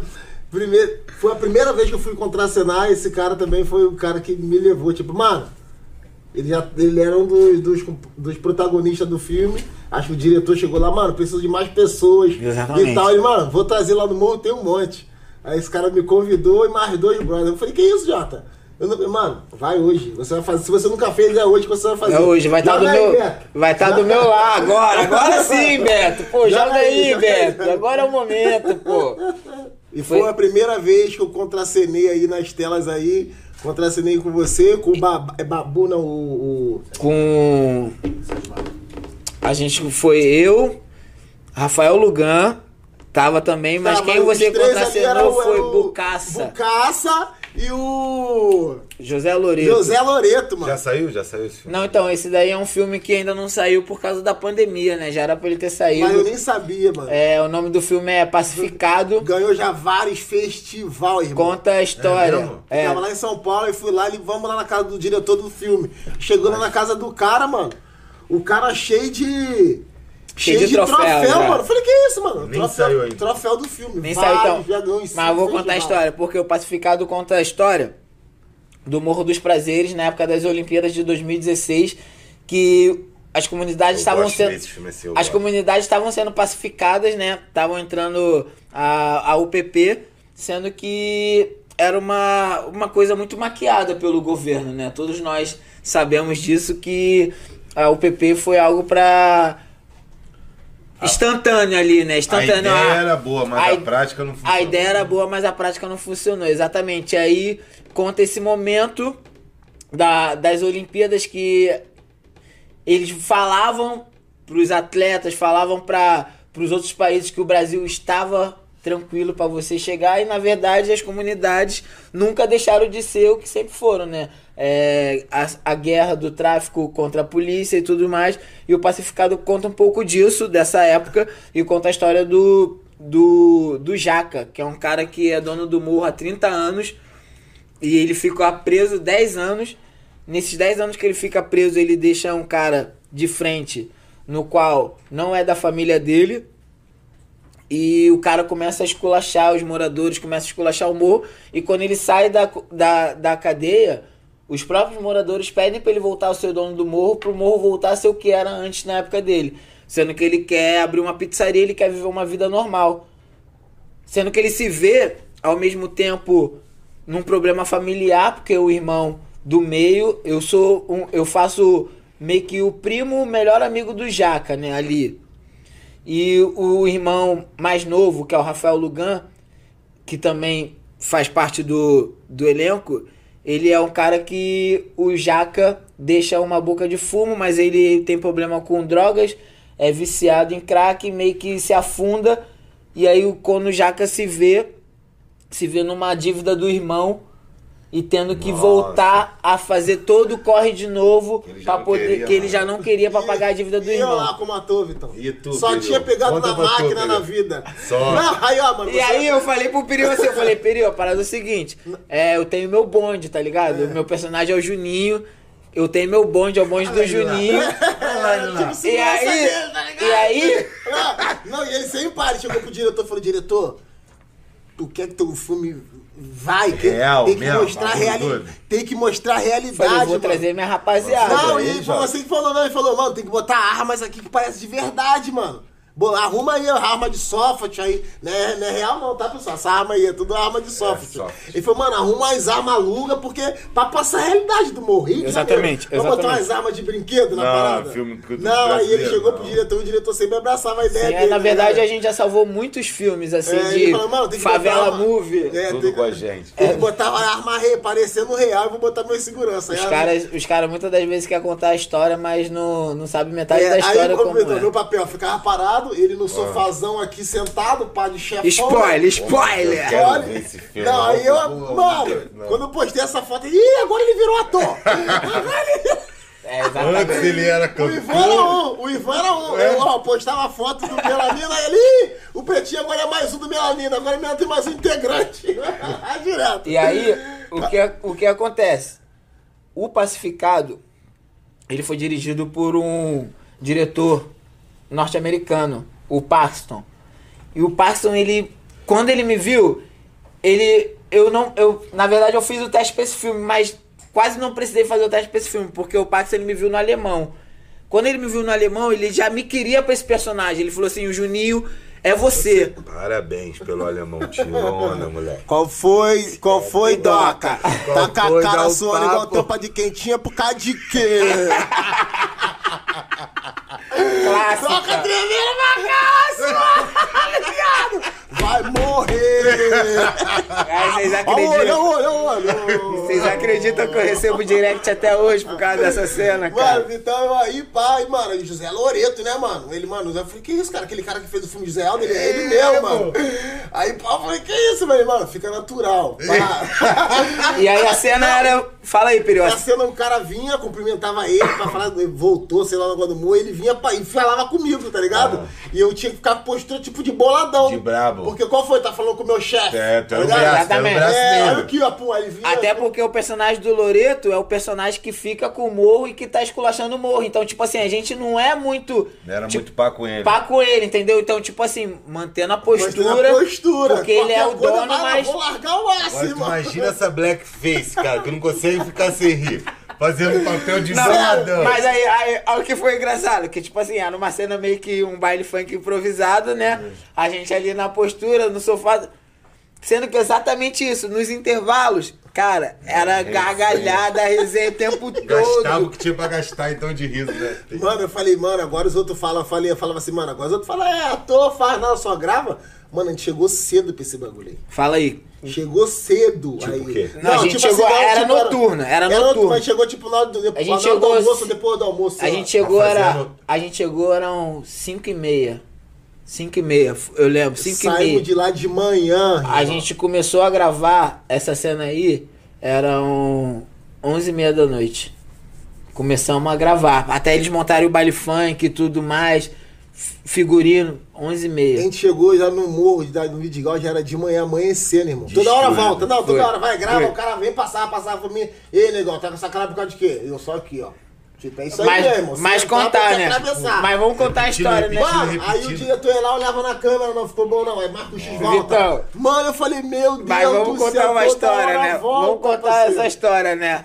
Marinheiro de primeira viagem, a gente É. já conhece, Emerson Piril. Gosta de tirar uma pestaninha quando sente o corpo cansado, né? Aí gente. vermelho já era. Já era. Dei 5 horas da tarde, irmão. Perdeu o soldado. Uma hora da manhã, tio. Eu não aguento mais. Aí. Tu, a, Tinha- mulher, a mulher que já não tava aguentando mais de segurar o de tanto Aí tinha, tinha um, uma, uma parada pra não chover assim, né? Uma marquisezinha com duas madeiras assim segurando a laje ali, tipo. Mano, teve uma hora que esse negão tá encostado ali, pá, mó tempão assim, na mesma Na posição. Eu falei cena, assim. Jota? Não, não tava na cena ainda não. Ah, não, ninguém falei assim, aguenta. ah, não é possível, mano, que esse negão tá posturado assim, mó. eu fui olhando assim, quando eu vejo esse negão tá aqui, ó. De olhinho fechado, tirando a pestana dele. Ah, que isso, cara. Então dei 5 horas da tarde, irmão. O bagulho todo da hora volta, mano. Grava, vai, volta, vai. Pra grava, gente que vai, já volta. tava acostumado. Minha A meu filho janela virou querendo ator. fechar. Meu filho virou ator. Uma gritaria na Ilha do Cocô. Uma gritaria na Ilha do Meu filho Cocô. virou. Eu falei, não, mano, só um amigo me levou participar lá. Sou- Pra gente Meu que já tava acostumado, pô, beleza. Pra ele, pô, madeira de primeira viagem, chegou uma hora que ele teve que tirar a pestaninha dele Vai, em imagina. pé ali, ó. Sai lá da Ilha do Cocô com o barbeiro, aí aparece lá hoje numa cena de filme. O que, que vai acontecer? Isso é Que que tá porque o filme ainda não saiu, hein, gente? Ainda não saiu. tá? E aí, cara, pô, que foi emocionante também foi que a gente participou de vários festivais antes do filme ser lançado, né? Um dos festivais que a gente ganhou, é, foi o primeiro filme brasileiro a ganhar esse festival, foi o Festival de San Sebastián, na Espanha. A gente ganhou como melhor filme, melhor fotografia e melhor ator com Bucaça. Então, assim, a gente chegou já porrando esses Pé três. E- Mano, mas o filme estilo assim, o Brasil brinca nesse Não, filme mano, assim, e- não, e o bagulho já lançou maior tempão. Lançou o quê? Tem, acho que tem a data, porque eu não mandei com a data. Tem Tem a uma data do série aí também ali. do mano lá que é amigo. É parceiro teu, pô. Quem? Eu tô doido pra poder. Falei, Piro, pergunta ele aí quando Ah, vai da ser. Impuros, da Impuros. Pô, Ele tá, é, ele tá, é, ele tá na então, terceira. ele- É, então. Tu Ele- tá? Eu tô na terceira, a gente vai falar sobre isso. Mas então, o Rafael Lugan, É que a gente tá horas falando de aqui. Me respeita, por favor. Ó o olho, ó. Tô igual o Piril também, ó. Fala. Então, o Rafael Lugan, que é esse irmãozão. Alô, Pô, Rafa. cê é doido, Tamo Vai Irmão, junto. você-. Tamo Alô, junto, meu Evandro. preto. O bagulho é doido, Não, Evandro. e olha só, olha só as conexões. A história do que a gente fala que o Bucaça, que é o personagem do Jaca, que ele Ah. tem que voltar a fazer os trabalhos por causa do irmão cracudo, é o Rafael eu não Lugan que faz o do, eu irmão não lembro, cracudo. eu não lembro do Rafael aí, mano. Ah, Mas ele não tava nesse dia. né? Não Ele tava, porque é, as cenas dele eram mais intensas em casa, porque ele Aham. tava vivendo aquele momento Eu não de. lembrava desse- dessa, dessa cena aí de- de- dele aí, porque eu não vi. Mano, só sei que ficou o dia todo aí, da noite Então toda. tem umas bombas pra explodir ainda em Tem. 2021, Até né? mandar Ô, um passo pra mandar as fotos. chegou lá. Receba, senhor, receba. Não, aí fui lá, na casa, não, fui lá na casa do cara. Mano, o cara puxou uns cinco troféus, mano. Tá ligado? Foi Sim. do filme, mano. Ganhamos, ganhamos festival em tal lugar, Ganhamos em tal país. Espanha, ganhamos sei lá, em outro Egito. país. Mano, vários países. Vamos tirar foto. Tirou uma foto eu, ele e o Rafael Logo diretor. Foi, a gente vai pegar essa foto. Tá Falei, Então- eu tô dessa parada aí. A gente. A- Não. momento empreendedor. Não, mas é um assunto muito importante agora fazer essa foto ali, Jota, porque se eu não me engano, é esse garoto, esse cara aí, ó, esse garoto aí, esse rapaz aí, Aham. ele era lá do morro mesmo, aí usou Sim. ele pra ficar do mangue. Acho que foi, não foi esse mano aí que foi. Não, não foi esse não. Foi Aconteceu um. uma parada nesse filme aí. de Mas apare- aconteceu uma parada muito Através delicada, né? Através de fotos, né? Porque acaba que muitas vezes as pessoas que fazem figuração é ali da comunidade e tudo mais, que, Ser negro. que é exatamente, É, que, vamos- vamos falar que um a galera disso. da equipe chama, né, pra fazer figuração, já tá ali mesmo. E aí Eu um achava dos. que foi esse mano aí. Não a foi, falta não. de oportunidade nesses É. testes, que eu imagino que seja sempre a mesma coisa. Mas um, sempre- um dos, Não abre o um dos meninos que Não, fez figuração, cara, ele pediu pra tirar uma foto comigo, né? Eu lembro que na época eu já não já não gostava de tirar muito foto armado e tudo mais, porque as pessoas confundem muito, né? Até você falar que Explicar que focinho de porco, pouco né, não é tomada, É. exatamente. Esse E ditado aí é velho, mas funciona até hoje, né? e aí eu lembro que ele falou, cara, posso tirar uma foto contigo? Eu falei, pode, cara, mas, pô, armado não, tudo mais. Ele, pô, não, de boa, você não precisa estar armado, não. Ele tirou. E aí, depois de alguns meses do filme já ter terminado de gravar, aconteceu de um caso de uns policiais do Morro dos Prazeres terem sido sequestrados. E um deles, acho que chegou a morrer um policial. E aí falaram que esse moleque da foto que tava comigo na foto era um dos caras que sequestrou. Mas é esse menino aí? Não, não, não é esse não, é Ah, outro.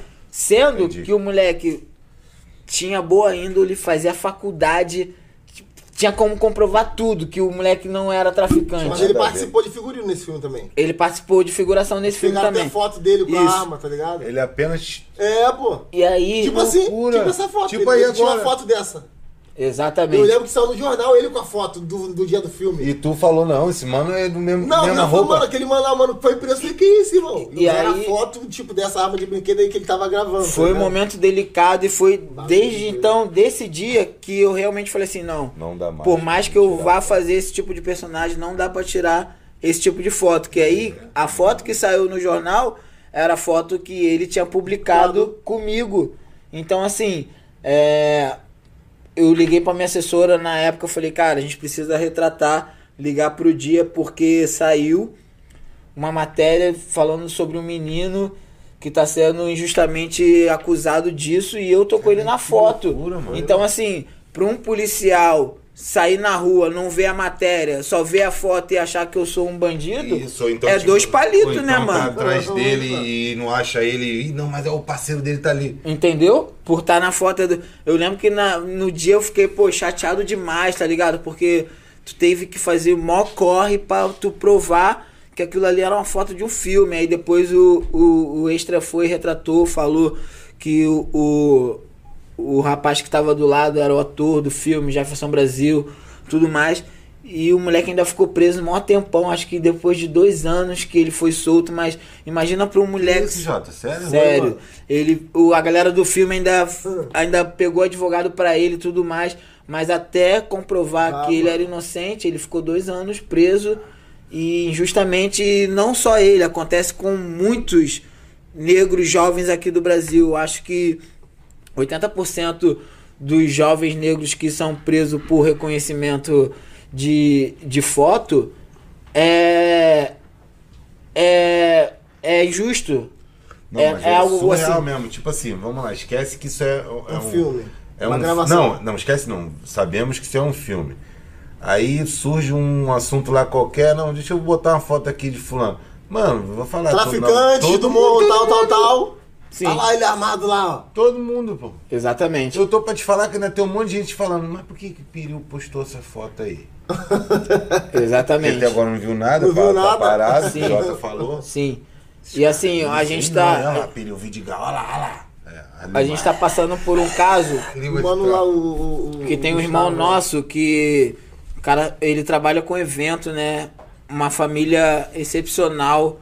A mãe dele é uma mãe guerreira, como a minha mãe, como a mãe do Peril, como a mãe de todos aqui, acho que sempre buscando dar o melhor para sua família. E ela vê o filho dela sendo preso injustamente por um reconhecimento de uma foto do Facebook, no qual mil pessoas já provaram que ele é inocente. Duas mil pessoas Mano, geral já, postou. já provaram que. Vários influentes, vários falou atores. dessa história aí. Vários. Então, assim, é, é muito chato saber que a vida de um ser humano tá na mão de um juiz que não sabe metade do que o cara é. Coração, família, pai. O quanto ele deve estar sofrendo de não estar podendo educar a filha dele, de estar do lado da filha dele e da família dele. Então, assim, é, é muito importante a gente estar falando desse assunto também e delicado, porque porque poderia estar acontecendo com qualquer um de nós. A gente sair aqui agora, ou a gente acabar de dar essa entrevista, um cara ali me confundir, alguém me confundir, falar, não, mas foi ele, foi ele, foi ele. E se bater nessa tecla, vão acreditar que é mesmo não sendo, só por a gente ser negro. Então, assim, é. Aí Imagina ter que provar uma coisa que tu não sabe nem o que, que tá E provando. o cara tá lá, irmão. E o cara tá lá. O moleque tá preso, Vitão. Dorme, acorda Já tem e mais você- de um ano. E você Já fala tem- já assim. passou um ano, Já passou um ano. Já passou um ano. Aí você pensa assim, eu tenho que provar. Provar o quê? Não Provar o quê? Não nada, o cara tá lá. É. O que o aconteceu, pô? E o cara tá Provar lá o quê? preso, Vitão. Esse tempo todo o E o cara tempo tá lá vai preso. passando. O cara tá preso lá, mano, moleque. Exatamente. Então, assim, você vê esse lado da injustiça muito forte ainda, né? Porque algo estrutural, a gente estava conversando isso antes de a gente começar aqui o programa que quando é algo estrutural é muito difícil a gente quebrar, a gente romper, a gente precisa se reeducar para estar quebrando algo estrutural, né? É, a gente fala sobre a gente estava falando sobre a remuneração do, do trabalhador brasileiro. Nunca foi uma remuneração digna de você estar trabalhando ali, seu expediente e tá ali sofrendo, tá ali no dia a dia. Nunca foi uma remuneração que tu fala assim: caramba, tô podendo deixar minha família bem. Tô trabalhando pra caramba, mas tô bem. deixando minha família bem. Não. É sempre assim: caraca, sobrou 50 reais, Ou paguei tá tudo, faltando. sobrou 50, ou tá faltando, ou. Então, assim, Paguei tudo, faltou isso ainda?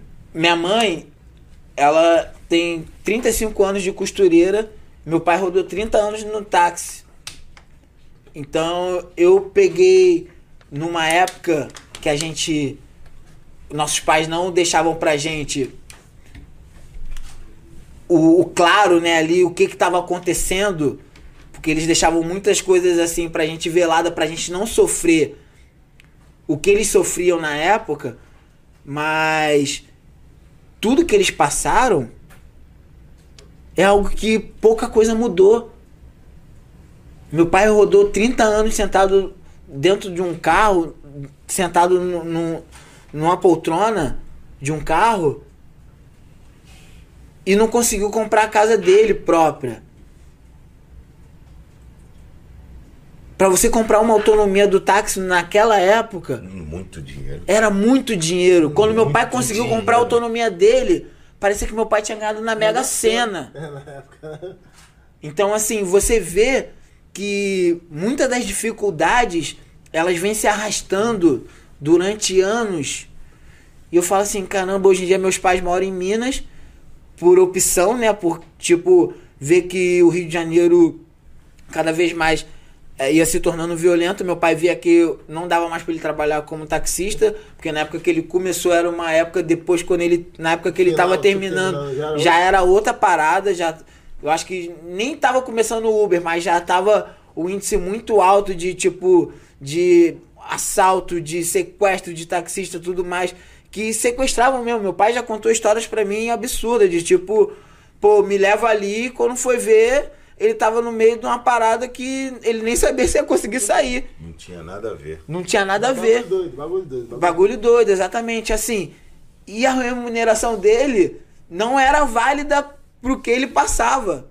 Como minha mãe era chefe de costura, sempre foi.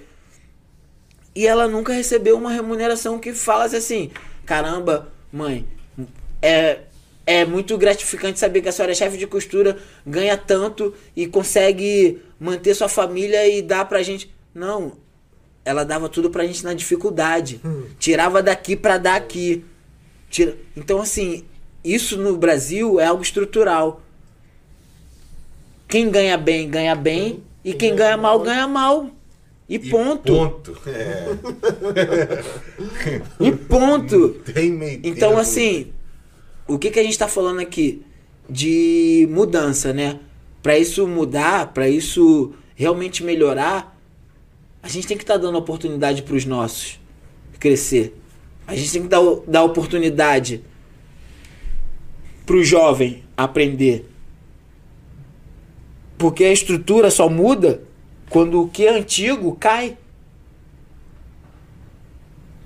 Então por isso que quando a gente fala assim, uau, o futuro são os jovens, o futuro tá nas crianças, realmente tá. Porque graças a Deus a geração da sua filha, da minha filha já tá vindo uma geração muito mais despreza de muita coisa, Sim. tanto de preconceito, tanto de, tudo que a gente fala aqui. Tecnológico, principalmente. tudo, tudo. Principalmente. Hoje, me mandou mensagem pra ele, aí eu mandei mensagem É. toda mesmo. Falei, fala comigo. Ele, qual foi, né? Que foi, não, me mandou mensagem. E não, pô, foi minha filha. Falei, que isso? cara? Tá vendo emoção? tem um ano e sete Um ano e meses. sete meses. Entende? Entende? Tava botando o áudio e bota no ouvido assim pra escutar.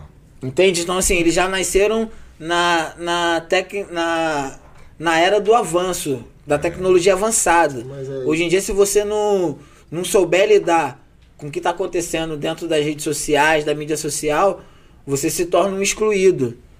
Hoje em dia, é, Até nos assuntos mais de preconceito, essas crianças hoje em dia vão vir peitando muita coisa. sim, né? muita mais coisa. conhecimento, né? Hoje em Então, dia, vários atores perdem a oportunidade de estar trabalhando por causa de números. Se a pessoa tem mais números que você, Dentro da rede mais social? já? dentro da rede social. Se, assim, eu posso ter estudado 10 anos, ter um talento surreal, enorme. currículo enorme, vários filmes. Mas se uma pessoa que está chegando agora tiver um milhão de seguidores, vai ser muito mais Bem visto. é, agrega muito Mas, mais pra produção do que a minha bagagem de anos. Entende isso? É, essa era que a gente tá vivendo. Mas eu acho que essa era também é passageira. Tipo, ainda, tipo assim, você entende também que ainda não é assim. Não é assim eu ter 10 anos, o cara ter Entende? 6 meses com um milhão, não. Por que, que essa era Vai passageira? começar a moldar num outro sistema, né? Porque não é real. É, Ao mesmo tipo, tempo que as pessoas estão achando que isso é real, não é real. Aqueles números ali não quer dizer nada. Desculpa, o dentista não, não pode virar e falar assim: ah, eu vou virar, vou fazer essa cena aqui conforme esse cara que é ator vai fazer. E eu não posso virar e falar assim, cara, eu vou eu tô falando, tratar do teu né? dente conforme. Só porque tem números? Não, tá maluco? Tá doido? Um pô? milhão de seguidores, mas sem amores. Essa é, É a isso. música. aí. Exatamente. Do lançamento aí, vocês vão ver em breve. Na Quem? todas as plataformas digitais do meu Preto mano- X. Preto X. do De meu onde, mano de onde eu venho tem mais. E, e é essa, nome e você me mandou, ele sempre me manda tudo, mano, escuta esse som. Ele sempre, tipo, mano, o que, que você achou? Tal, tá da hora. Eu sempre. Eu não entendo nada, mas eu sempre falei, mano. Onde eu sempre falei aqui, eu falei aqui, eu vou gravar ainda alguma coisa de música, mano. Sim. Sempre eu falei, mano, não entendo nada de música, várias músicas. Pô, mano, o que, que, que você achou dessa parada? é. Eu falo, mano, não entendo nada de música, que as pessoas me perguntam o que, que eu achei de música? Não só ele, mas várias outras pessoas, tá ligado? Às vezes tá no esqueleto, É. eu mando pra ele. Eu Falo, falo, mano, eu falo, pô, mano, ficou da hora. E às vezes até dou palpite, pô, mas se botar isso aqui.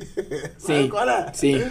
E Não, já- até porque você, mano, independente de o que você falou, independente de você saber ou não, você tem um, um, um- algo com você que a sua opinião é importante. É, pra às vezes mim, quer dividir experiência é, também, né, mano? entende? Cara, vibe boa. Eu acho que eu vou gravar uma música aí, dá uma mãe aí, ó. Pode ser você o cara, hein? e já que a gente tá falando de arte, mano, estamos falando de arte, e você é o cara que trabalha com a arte, é, mas é mais pro seu nicho, um, um- eu ganhei um livro, eu tava lendo um livro, aí tava até debatendo com, com, com o Beto ali, e do, nesse livro falava de um cara chamado, eu creio que você conhece, se você não conhece, não sei, que você possa procurar saber, eu acho que todos os artistas que trabalham com a arte devem saber que é esse cara, o Badir Nascimento, tá ligado? Que esse cara aí, é Aí, um ó. pro- foi um professor, é um cara fudido, irmão, cara fudido, fudido, e nesse livro... Eu li- Abdias? É, Abdias. é né? Abdias Abdias Nascimento, Nascimento. desse cara. E foi um cara que brigou muito pela nossa causa racista. Uhum, sim. Ele foi no Peru, a um convite de outros caras. E lá ele viu uma cena que o protagonista fazia o papel de negro e o cara era branco. E pintavam o cara de negro. Ah, a gente Ah, viveu muito tempo na arte E ele voltou, mano. acontecendo isso, né? Quando ele voltou pro Brasil, que ele defendia a causa sobre escravidão, ele foi preso por conta disso, que ele defendia a causa. E ele já começou a desenvolver na cadeia.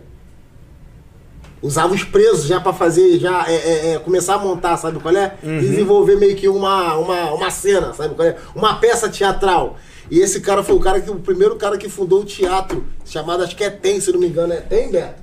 É TEM, o nome do teatro é Teatro Experimental para Negro, se eu não me engano. Acho que é isso, é TEM, acho que é TEM. É, TEM. Eu tava lendo, eu falei, mano, eu vou falar isso pros meus amigos atores, se eles não conhecem, eles têm que conhecer. E os que não Conheço, conhecem, têm que conhecer. sabe Lógico, é? Abdias Foi um cara que abriu as portas mesmo, mano. Sabe? Assim, pra, é- pra, pra galera mesmo chegar. Foi o primeiro teatro é, na- cultural negro.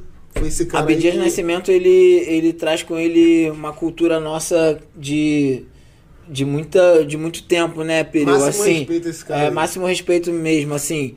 Vai sair um filme agora? Graças a Deus as coisas estão melhorando pra gente. Vai sair um filme agora? Já que você falou de Abdias Nascimento, vai sair um filme chamado Doutor Gama. Que vai contar a história de Luiz Gama, que foi um dos negros mais revolucionários, ativos nosso no meio da escravidão e assim, líder da revolta da Chibata. Então, cara, a gente vai poder realmente mostrar que tivemos heróis, heróis Exatamente. pela gente, Lógico. heróis que lutaram. E eu acho esse assunto muito importante. Se hoje em dia a gente está aqui trocando uma ideia de frente pro outro, bem vestido, foi porque muitos antepassados Passados, lutaram, lutaram. sangraram para que a gente esteja aqui hoje. Eu não sinto que eu vim, Vitão. É forte que eu falar. Eu sinto que eu voltei. Por que eu sinto que eu voltei? Porque antes de mim já começaram, mano, a fazer. Eu só tenho que Exatamente. continuar fazendo o que já Continuar começaram lá atrás. é. Eu Exatamente. não vim, eu tô voltando pra que já Exatamente. começou. Exatamente. Eu só tenho que seguir, mano. Continuar fazendo o que já fizeram lá atrás no passado. Exatamente. Como a gente Entendeu? estava Eu falando não sinto que eu vim, eu sinto que eu voltei. Boa. Pegou a visão? pai? Como a gente estava falando antes, que eu falei pra você que eu tô lendo o livro Um Defeito de Cor. Indico pra todos vocês um livro da Ana Maria Gonçalves que conta a história dos primeiros negros trazidos da África pro Brasil, né? Que a gente chegava ali na Bahia, Minas Gerais, que foram os primeiros encontros assim do negro no Brasil e o livro fala muito da nossa raiz e da nossa cultura, né? Tudo que a gente passou para estar sobrevivendo até hoje. Então, assim, isso não pode ser esquecido. O que eu mais bato na tecla com, com meus irmãos atores e atrizes é que muita coisa a gente não pode deixar acontecer mais. Não permitir. Não permitir, assim, século XXI, a gente está aí vivendo uma pandemia. Aí, ó.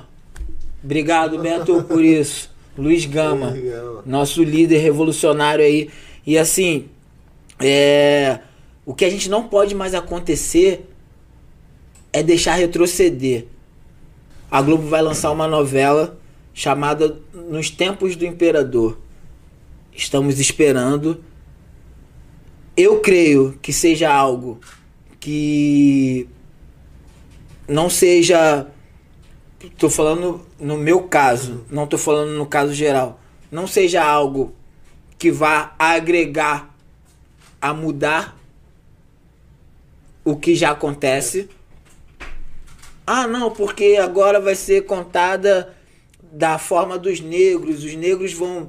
Não, porque vai ter escrava princesa. Desculpa. Escrava sempre vai ser escrava. Não fala pra mim escrava princesa. Não, princesa é uma coisa, escrava é escrava, irmão. Se ela se tornou princesa, foi porque ela sempre foi. Quem escravizou a gente foi vocês. Príncipe, princesa, rei, rainha, a gente sempre teve. Vocês tiraram isso da gente.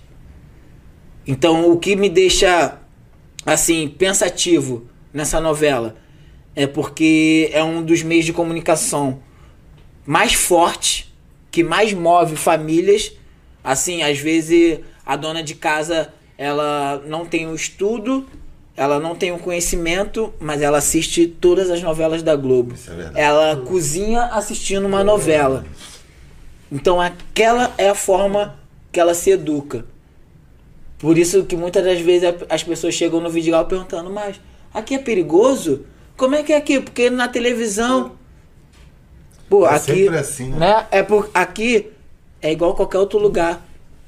Se tu for na Barra da Tijuca, pode ser que lá você também esteja correndo perigo. Em Israel, você pode estar correndo perigo. No Iraque. No Iraque, Af- Afeganistão. Então, assim, não rotule o lugar sem você ter pisado, sem você saber como é. Então, assim, o que eles criam lá dentro são rótulos. Você vai ser aqui dentro, você vai ser escravo, você vai ser empregada doméstica, você vai ser bandido, você vai ser menino de rua, você vai ser motorista, você vai ser taxista, mas nunca, graças a Deus isso está mudando. Falta muita coisa para mudar ainda, mas nunca nos vendo num, num, num lugar que fala assim, caramba, olha esse negro bem sucedido nessa novela. Mas como é que ele foi para ser bem sucedido? Ah não, o pai dele era tráfico de diamante, aí deixou os diamantes para ele, ele foi bem sucedido assim. Por que, que ele não foi bem sucedido? Porque ele estudou, conseguiu, se estruturou e hoje em dia ele é um negro bem sucedido. Tem que sempre rotular de que teve uma falcatrua lá Uma história atrás, ruim, né? uma história ruim, exatamente. E eu vejo que essas novelas vão educando nossos, nossa população cada vez mais. E aí você vê casos de racismo, preconceito acontecendo. Lógico que vai acontecer. Porque se uma criança que não entende ou uma pessoa que não estuda vê um negro sendo violentado ou chibatado numa rede nacional, ele vai achar aquilo ali, pô, cara, Normal. normal. Pô, é, né? O negro é, é, é escoteado É, é a né? minha referência? É a, Pô, Globo, negras- é a televisão, é Então, o o que assim, virar pra mim e falar que vai passar uma novela de escravo no século XXI que vai ser diferente, que vai nos ajudar, eu já não consigo acreditar mais. O que vai nos ajudar é nos ver bem na TV. É nos ver em papéis, em personagens que te tragam autoestima, que te tragam é, essa, essa visão diferente do Referência, né? mundo. Exatamente, Referência quem tá referência. referência. E que não seja só jogador de futebol, jogador de basquete, que isso daí a gente também já sabe. Entende? A gente tem dermatologista negro, a gente tem dentista negro, Advogado, a gente tem médico, psicólogo cirurgiões. negro, mé- a gente tem diversas. Aí todos vão sentar aqui. Tem um, um- um parceiro, um, rapaz que eu sigo lá no Instagram, que ele tem um projeto de um hospital só de médico negro, Negro. mano. Que é do, do, Santos. aham, do Bispo, é Bolsa Bispo que ele criou, né? Ele criou uma É, Bolsa uma Bispo. bolsa bispa, o pessoal se formou, aí tá, tão, no caso estão terminando Eu esqueci o agora. do médico lá, o negrão lá. o nome Aí do ele montou o lá. projeto do hospital só de negro, negro, pô. é. Tudo começou na bolsa, ele começou E financiar. A, a financiar a faculdade de medicina só para a negro. Aí ele botou o nome, Bolsa Bispo. Aí agora a galera tá se formando, aí agora o projeto é o LeBron James, pô. LeBron James abriu uma universidade só pra negro pra poder estudar, pra poder se formar. E assim, o que que eu queria terminar esse assunto aqui? tá mudando. Como vai lançar o filme aí do, do Luiz Gama, Doutor Gama. Por quê? Lá fora a gente tem personalidades como o Spike Lee, que já pensa nisso há anos. Tanto que você vê os filmes que ele faz é sempre batendo ali, sempre tocando em Não, algo. exatamente. Entendeu? Assim, pô, vou te falar um Infiltrados no Clã. Pô, tá maluco. O filme fala sobre um cara negro que tem que se infiltrar dentro do, da Ku Klux Klan pra entender o pensamento e o que que os caras fazem contra Não. próprios nós. Entende, entende isso? Entendi. E aí, o que que eu vejo? Eu vejo que aqui no Brasil tá mudando, porque a gente começa a ter diretores negros, começa a ter roteiristas negros que estão fazendo as nossas histórias sendo contadas por nós mesmos. É o, o lance que a gente está querendo Eu falar. reparei do- nessa Olimpíada daí, essa Olimpíada agora, muitos é, repórteres negros, tu viu? Sim, Caraca, mas era muito, mano. Não tinha não. Lógico, Exatamente. Lógico, Falei, a pô. rapaziada tá chegando Lógico, com o pé na porta. Tá hein? chegando mesmo. Entende? E, e, e pro meu voltando e vindo pro meu segmento, os a- tá tendo mais oportunidade, né? Tipo, vários atores, val.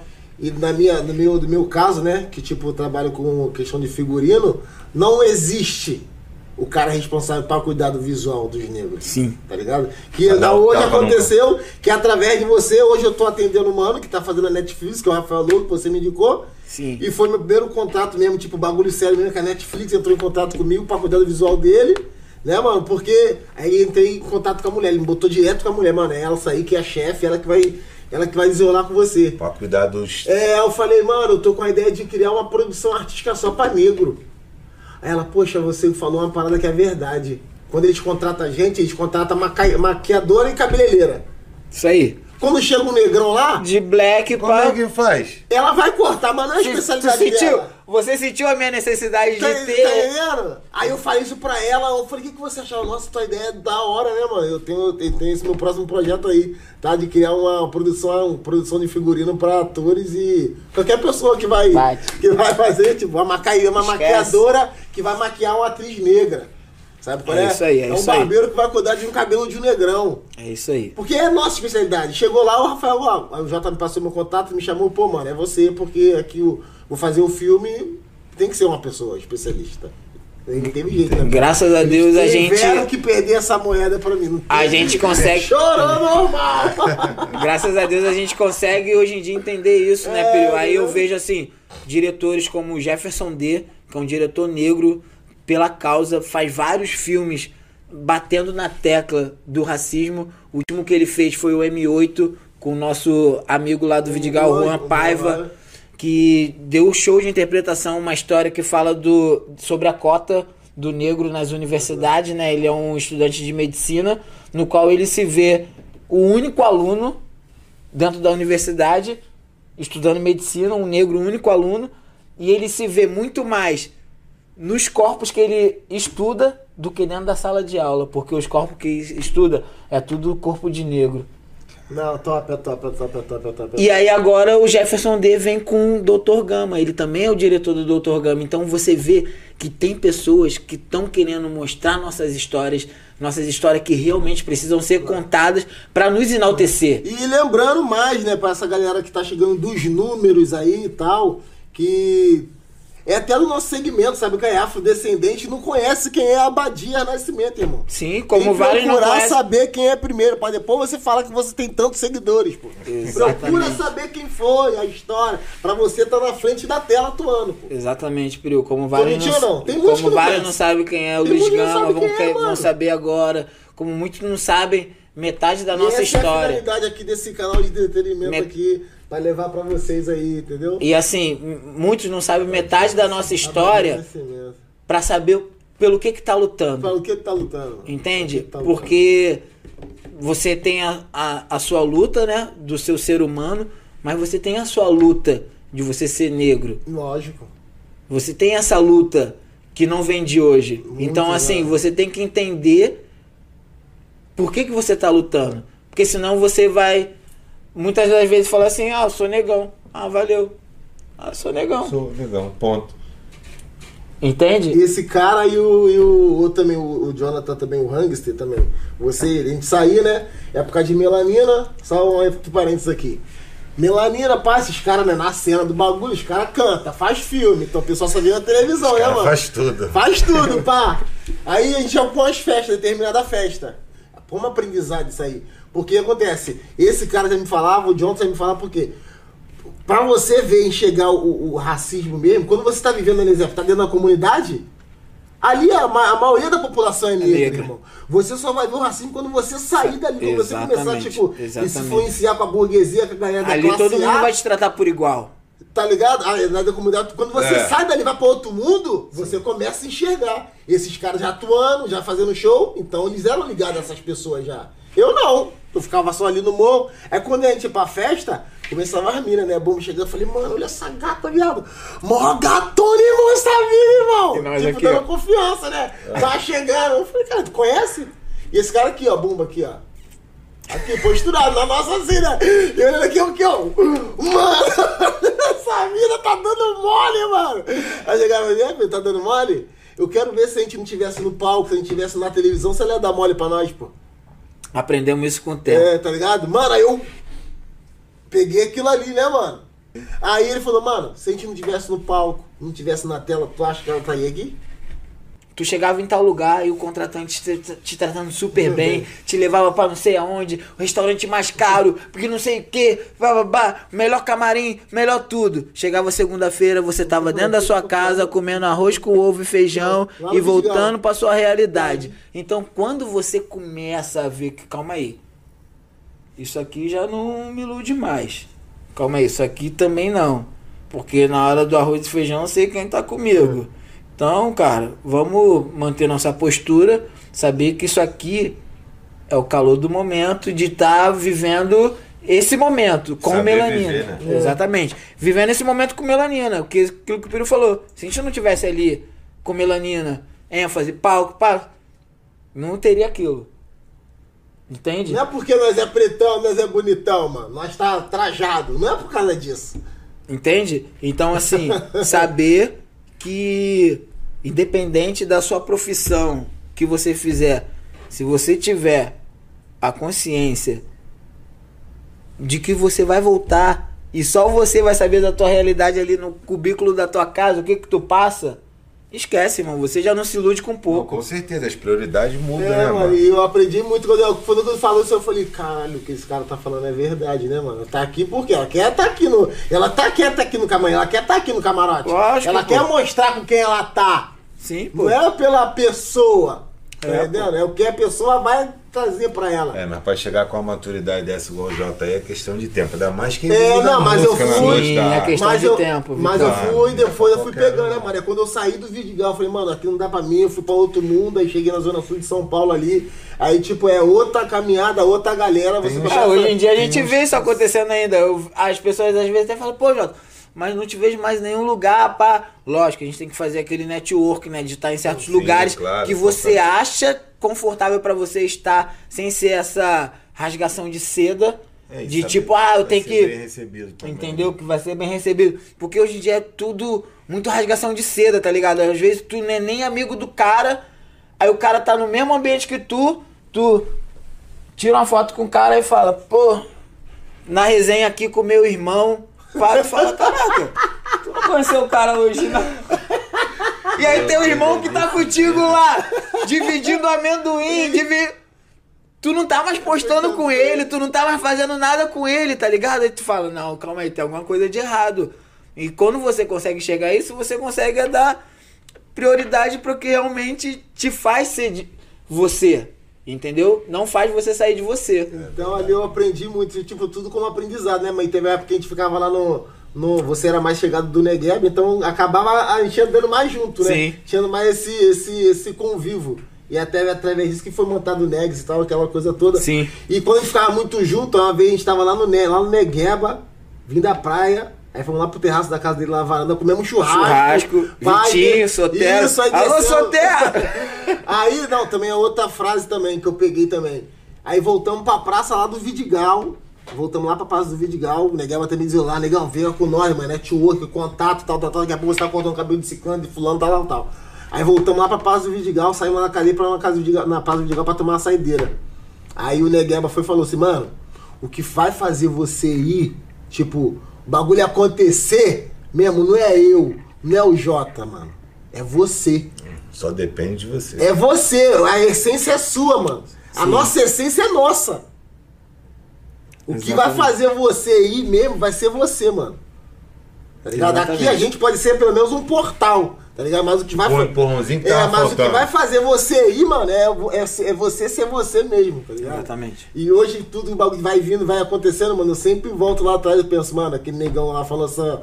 Falou Deixou essa, essa mensagem aí. Deixou essa mensagem plantada, sabe? Qual é lá atrás, sabe? Você É- tem que ser você, mano. É muito bom, né? Quando a gente consegue captar, Absorver. absorver. Entender, né? Exatamente. Entender, mano. Entender entendeu, daquela é. forma. Eu entendi aquela mensagem. Entendeu? Porque tem gente que tu fala, mano. Não é porque tô com ele, ah, não, tá com o Jota, não, mano. Tu vai cortar Vai também. ser tudo diferente, né? Ajuda.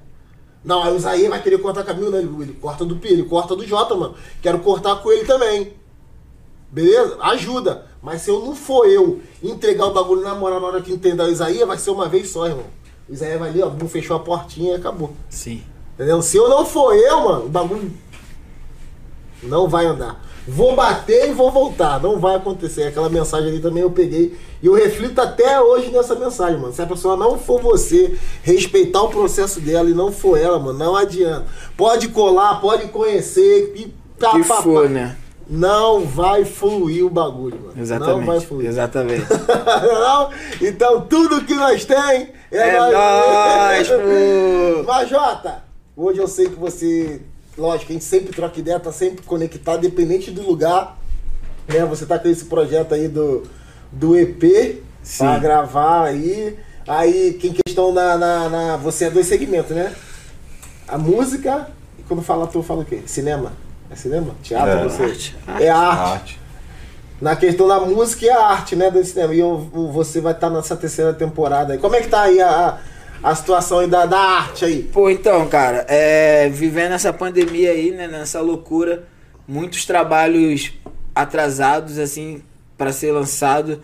Eu tô com cinco, quatro ou cinco trabalhos pra serem lançados aí. Tem o Pacificado, que a gente tá junto. É, que não lançou ainda. Tem a terceira temporada de Impuros, que é essa série aí que tá na boca do povo, mais Enlouquecida. falada. Essa é top. E aí a gente tá chegando aí na terceira temporada. Tem um filme que eu fiz lá em São Paulo, que é uma história real também, chamado Assalto na Paulista. Vai contar um assalto que teve na agência bancária lá em São Paulo em 2000 e 2000 e alguma coisa, no qual os caras roubaram 500 milhões em joias e e coisas que não eram empenho- empenhoradas pelos ricos, né? Então eles não tiveram como recorrer nem correr atrás. E isso foi uma história real que aconteceu lá em São Paulo. E a produção muito interessante vai ser tipo uma casa de papel brasileira. É uma quadrilha que invade mesmo lá embaixo, cofre, pá, de macacão, aquele estilo, né? Bem uma casa de papel. Tem esse aí também, Assalto na Paulista. Tem o que eu acabei de gravar agora, que é a história do Fernando Tererê, faixa Isso, preta. boa! Faixa preta, nada, Faixa preta. Campeão, cinco vezes campeão mundial de jiu-jitsu, cria do Cantagalo. Que através desse filme, hoje você. Hoje, eu, hoje, hoje eu sou competidor, né, Não cara? tenta! Não tenta! Tem que tomar cuidado pra apertar a mão dele agora!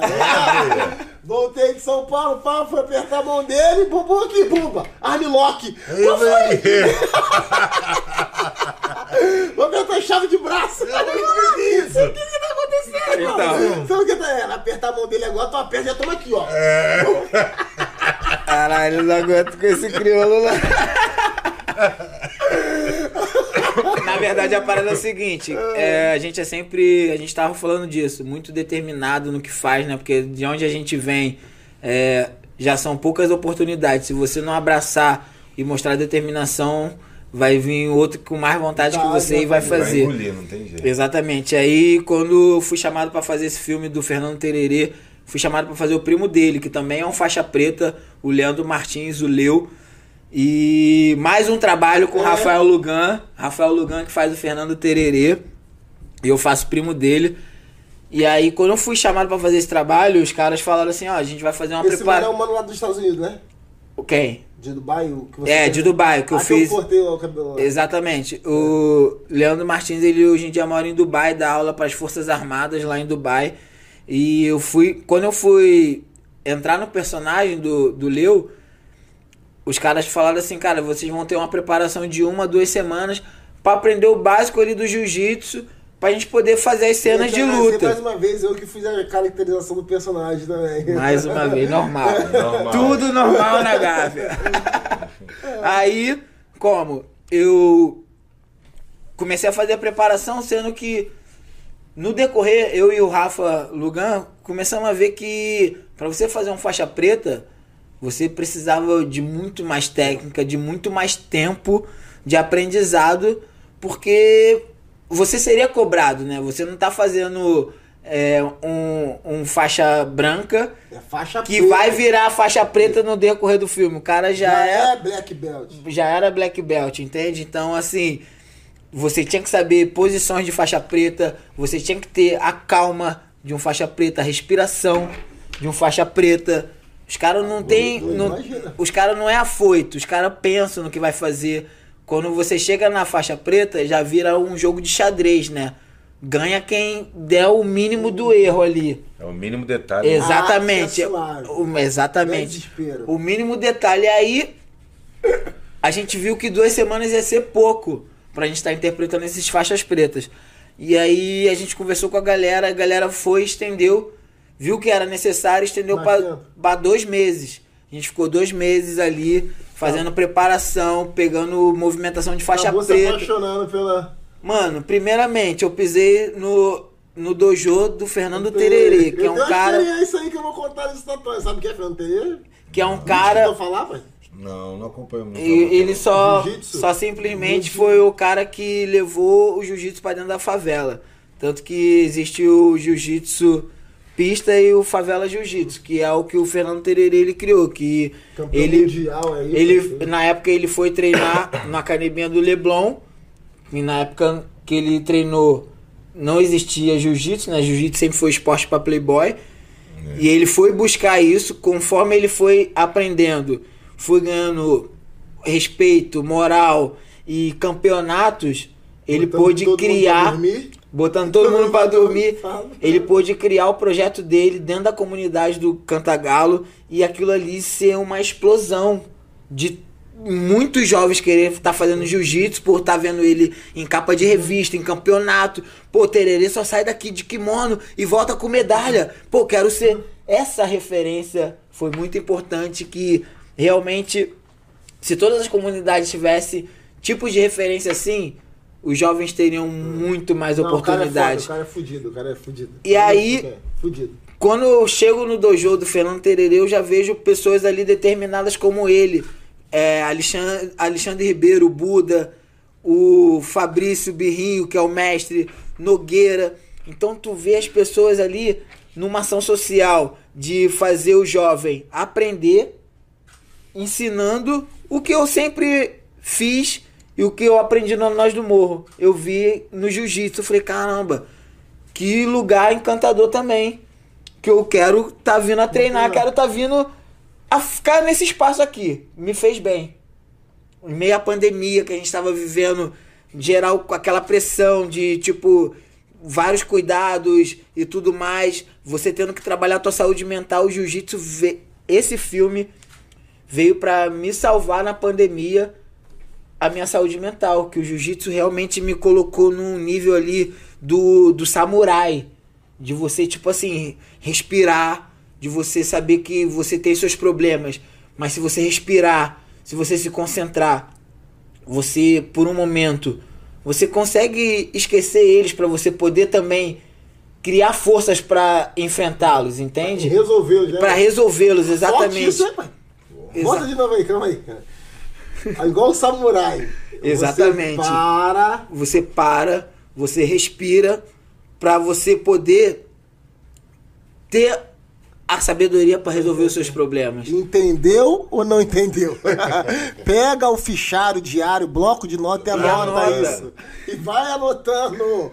Código do samurai. Mais uma, aprendi. E o jiu-jitsu, e o jiu-jitsu fez isso comigo, você ter essa doutrina de, de um samurai, de respeitar, de, de respeitar a faixa, desde o faixa preta ao faixa branca, você tem que saber respeitar todas as faixas. é, cumprimentar, você levar o que o jiu-jitsu te mostra dentro do tatame pro seu dia a dia, Top. pra sua casa, pros seus filhos. Entende? Então, assim, o jiu-jitsu realmente veio pra mim num momento muito necessário da minha vida. Não que eu tava desacreditado, mas o mundo viveu nesse momento desacreditado, né? De tipo, o que que vai ser? Quando que a gente vai poder a a a tá trocando ideia, a tá se vendo, a tá vendo um familiar que você já não via há anos e agora mesmo que vai ficar mais difícil. Então, assim, o mundo fez você ficar com a cabeça muito pensante. E aí, o jiu-jitsu veio no momento que eu mais precisei de ter essa sabedoria. Mas após o término do filme, foi quanto tempo pra você começar a competir?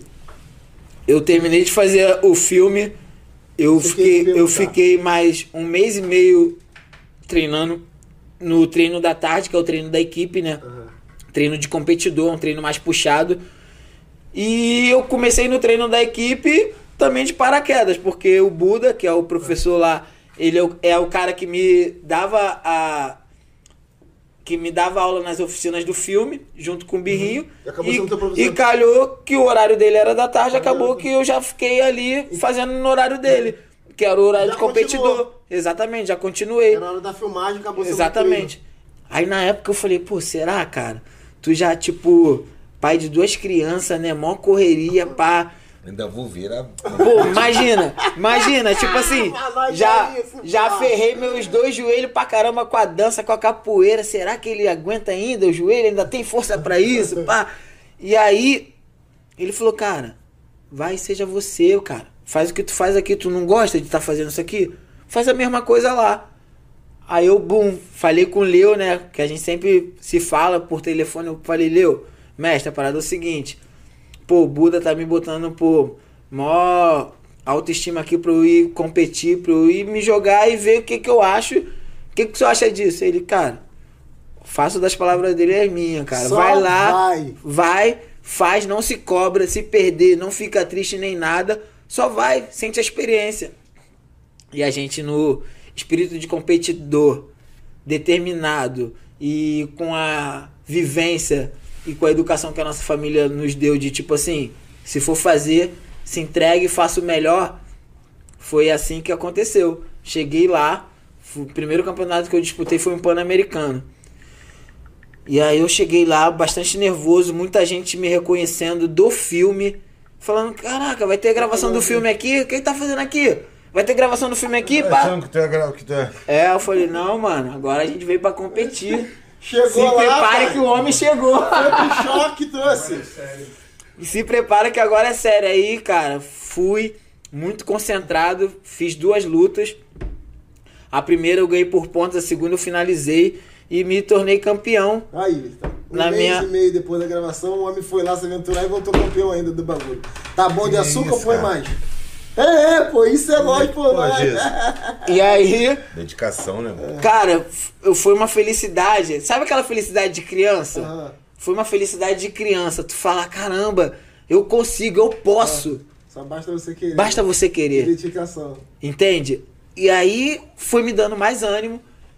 Lógico, no dia seguinte já tá lá treinando com mais foco, com mais vontade. E aí veio outros campeonatos, aí veio o Campeonato Brasileiro. Essa história é muito interessante porque no Campeonato Brasileiro, na semana do campeonato, eu fui pra São Paulo, a gente até se encontrou. Eu tive que ir pra São Paulo pra fazer um clipe do Felp, que é um rapper aqui bem 22, conhecido, né? Felp Cacife. 22 do Cacife. Fui fazer o clipe dele da música Fênix. E na semana do campeonato, o campeonato era no sábado. Eu só consegui treinar na segunda, na terça, eu já fui pra São Paulo. Sendo que eu fui pra São Paulo achando que, pô, vou estar no hotel, hotel tem, pô, academia, sauna, vou poder estar me exercitando, Não. tudo mais. Porra O nenhuma. Buda, o Buda virou e falou assim, cara, vou te passar o telefone de um professor bom, leva o teu kimono, quando tu tiver um tempo vai lá, treina com ele, se mantém pra quando tu voltar, tá bem pro campeonato. Cara, quando eu cheguei em São Paulo, eu trabalhei de 7 da manhã, foram dois, três dias de clipe. Não, foi. Eu viajei na terça pra gravar quarta, quinta e sexta. Foram três dias de clipe. Eu trabalhei todos os dias de 7 da manhã até meia-noite. Não, foi mesmo, porque no primeiro dia que você chegou, mano, vou cortar meu cabelo. Aí não deu pra mim Não. encontrar. Aí eu falei, corta no outro dia. Aí Você mandou, você mandou a line, tá ligado? É a line que fala? Isso é o. Tipo, a programação, É, mandou é. a programação dele. Tipo, saiu 7 horas da manhã, eu só retornando meia-noite. Eu falei, que isso? É filme? Esse clipe, irmão? E aí, até porque eu tava fazendo o protagonista né, do clipe, e era uma história que eu não tinha fala, era só a expressão, né? Então, muitas das vezes a gente tinha que voltar porque as expressões tinham que ser muito fortes, muito vivas. E eu chegava no hotel, às vezes 11h30, Danilo tava comigo, a gente ia jantar, no meio tempo que tava fazendo a comida, eu conseguia dar 10, 15 minutos de corrida na esteira. Pra estar me exercitando, pra estar tentando. Enfim, chegou na, na quinta-feira, eu já vi que eu tava acima do peso. Eu ia lutar de pena, né? De 66 No quilos. sábado? Isso, de 66 quilos até 70. Eu tava com. Eu viajei com 71 e 900 gramas. Tinha que perder 1 kg e 900 gramas. Sendo que eu falei assim, pô, vai dar pra perder, eu vou estar com a academia lá, vou. É. E só comendo, só. Chegou na quinta, eu falei, Danilo, preciso comer só frango e salada, porque eu já tô vendo que já passei até do, dos 71, devo estar com 72 por O aí. clipe terminou quando? Na sexta? O clipe terminava na sexta, sendo que minha passagem estava pro sábado, eu ia chegar direto pro campeonato. E aí o Danilo ainda me ajudou ali, a gente conseguiu a passagem pra sexta de noite. Pra chegar no sábado de manhã. Não, sexta de noite, chegar no Rio Ah, sexta de noite. sexta, É. né? Aí o que que eu fiz? Foi perder peso na sexta pro Na, sábado. na sexta, na sexta, eu cheguei no set. Só comi salada o dia todo, salada.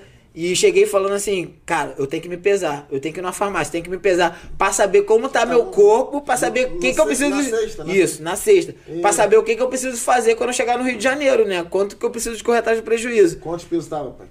Fui me pesar, eu tava com 72 e 100 gramas. Quantos quilos acima?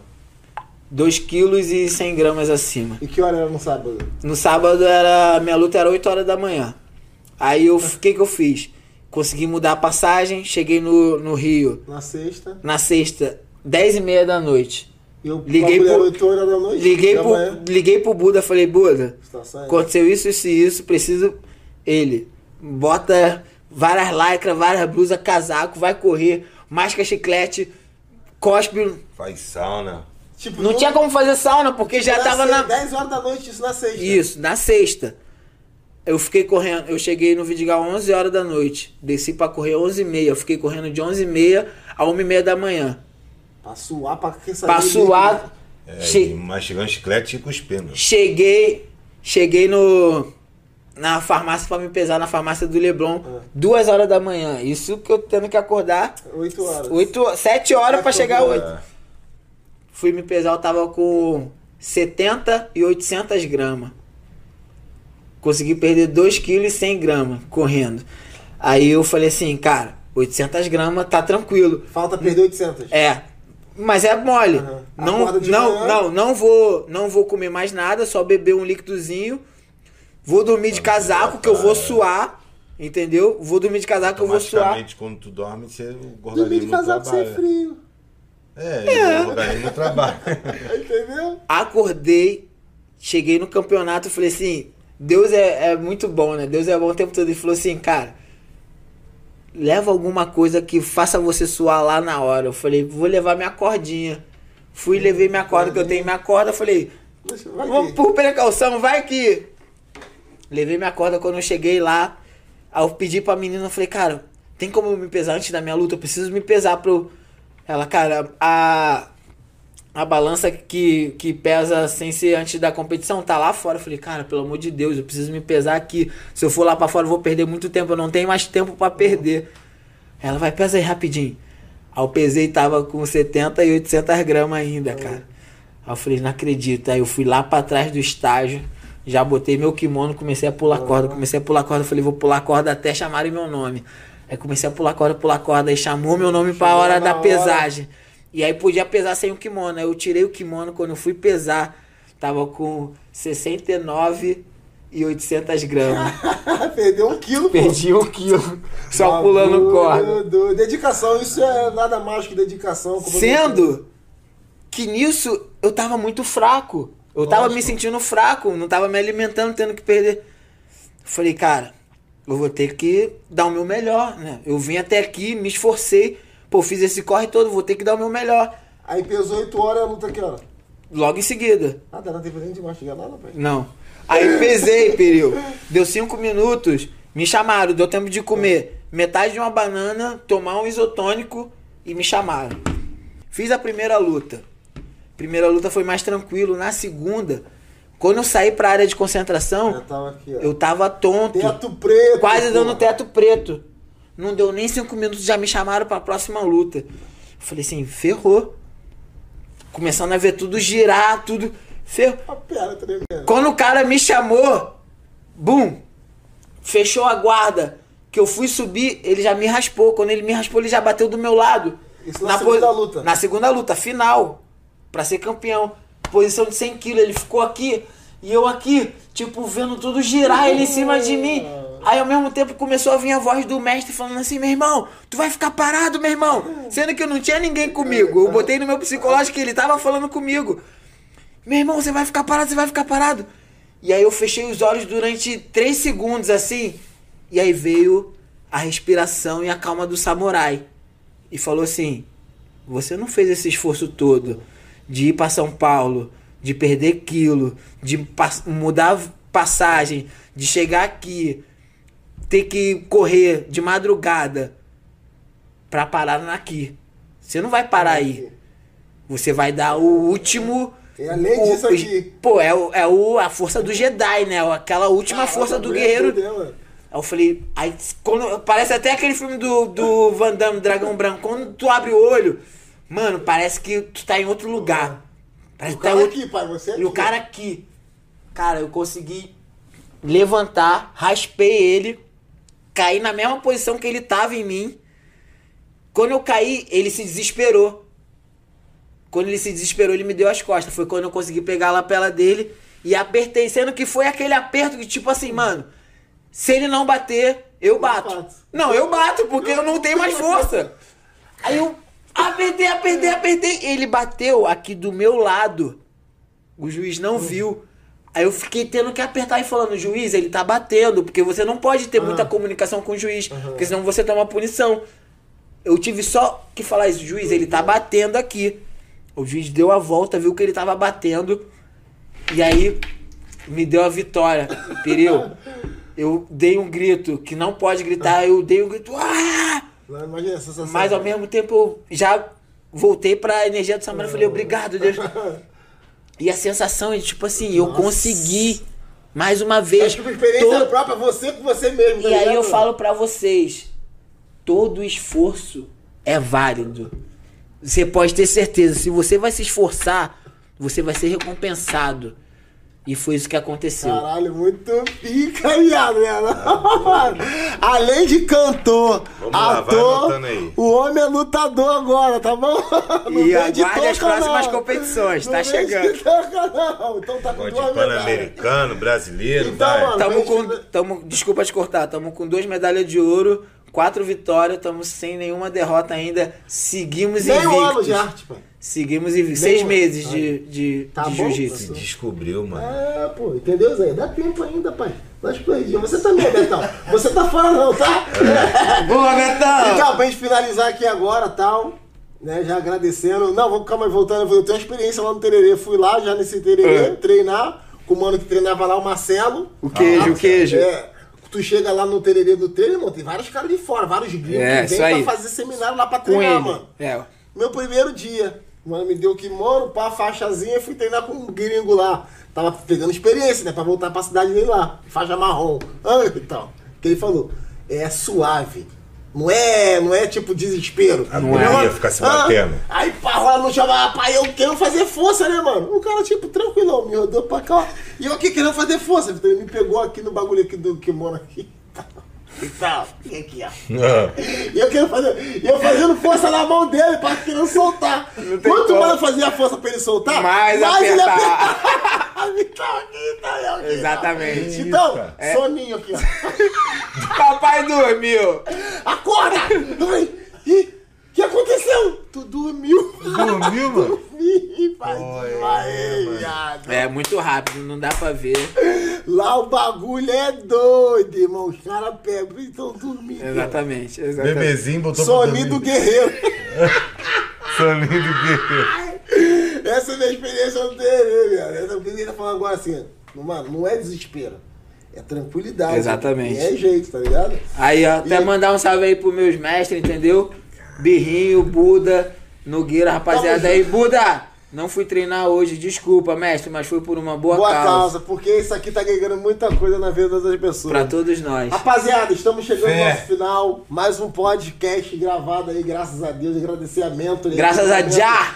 Agradecendo a rapaziada do Cine Estúdio, agradecendo ao Jota, meu mano. Eu que agradeço aqui, vocês. mais um aprende com a todo tempo, mano. Então, Desculpa a cara de Pluto, que hoje o ar-condicionado tá Porra, aqui. Ó, Vitão. irmão, eu tô lutando contra ele, eu falo, é, Me ajuda a te ajudar, cara. mano. Pô, pai, então pra gente Quando finalizar, bate aqui na testa, aqui, ó, ó. pra gente finalizar, deixa aquela. Aquela da música, aquela música, aquela parte. Pô, da então, música é aí. isso. Como a gente vai lançar um EP aí em A breve, gente né? vai lançar, então a gente vai finalizar com essa. Chamado Preto X, de onde eu venho tem mais, porque tem mesmo, galera. Tem muito mais. Galera talentosa. Se prepara que o bonde tá vindo peso. E o nome dessa música aqui é Nós por Nós. Então, porque sempre vai ser. Vamos finalizar nesse trecho aí dessa música aí. Vamos lá, hein? Pega a visão.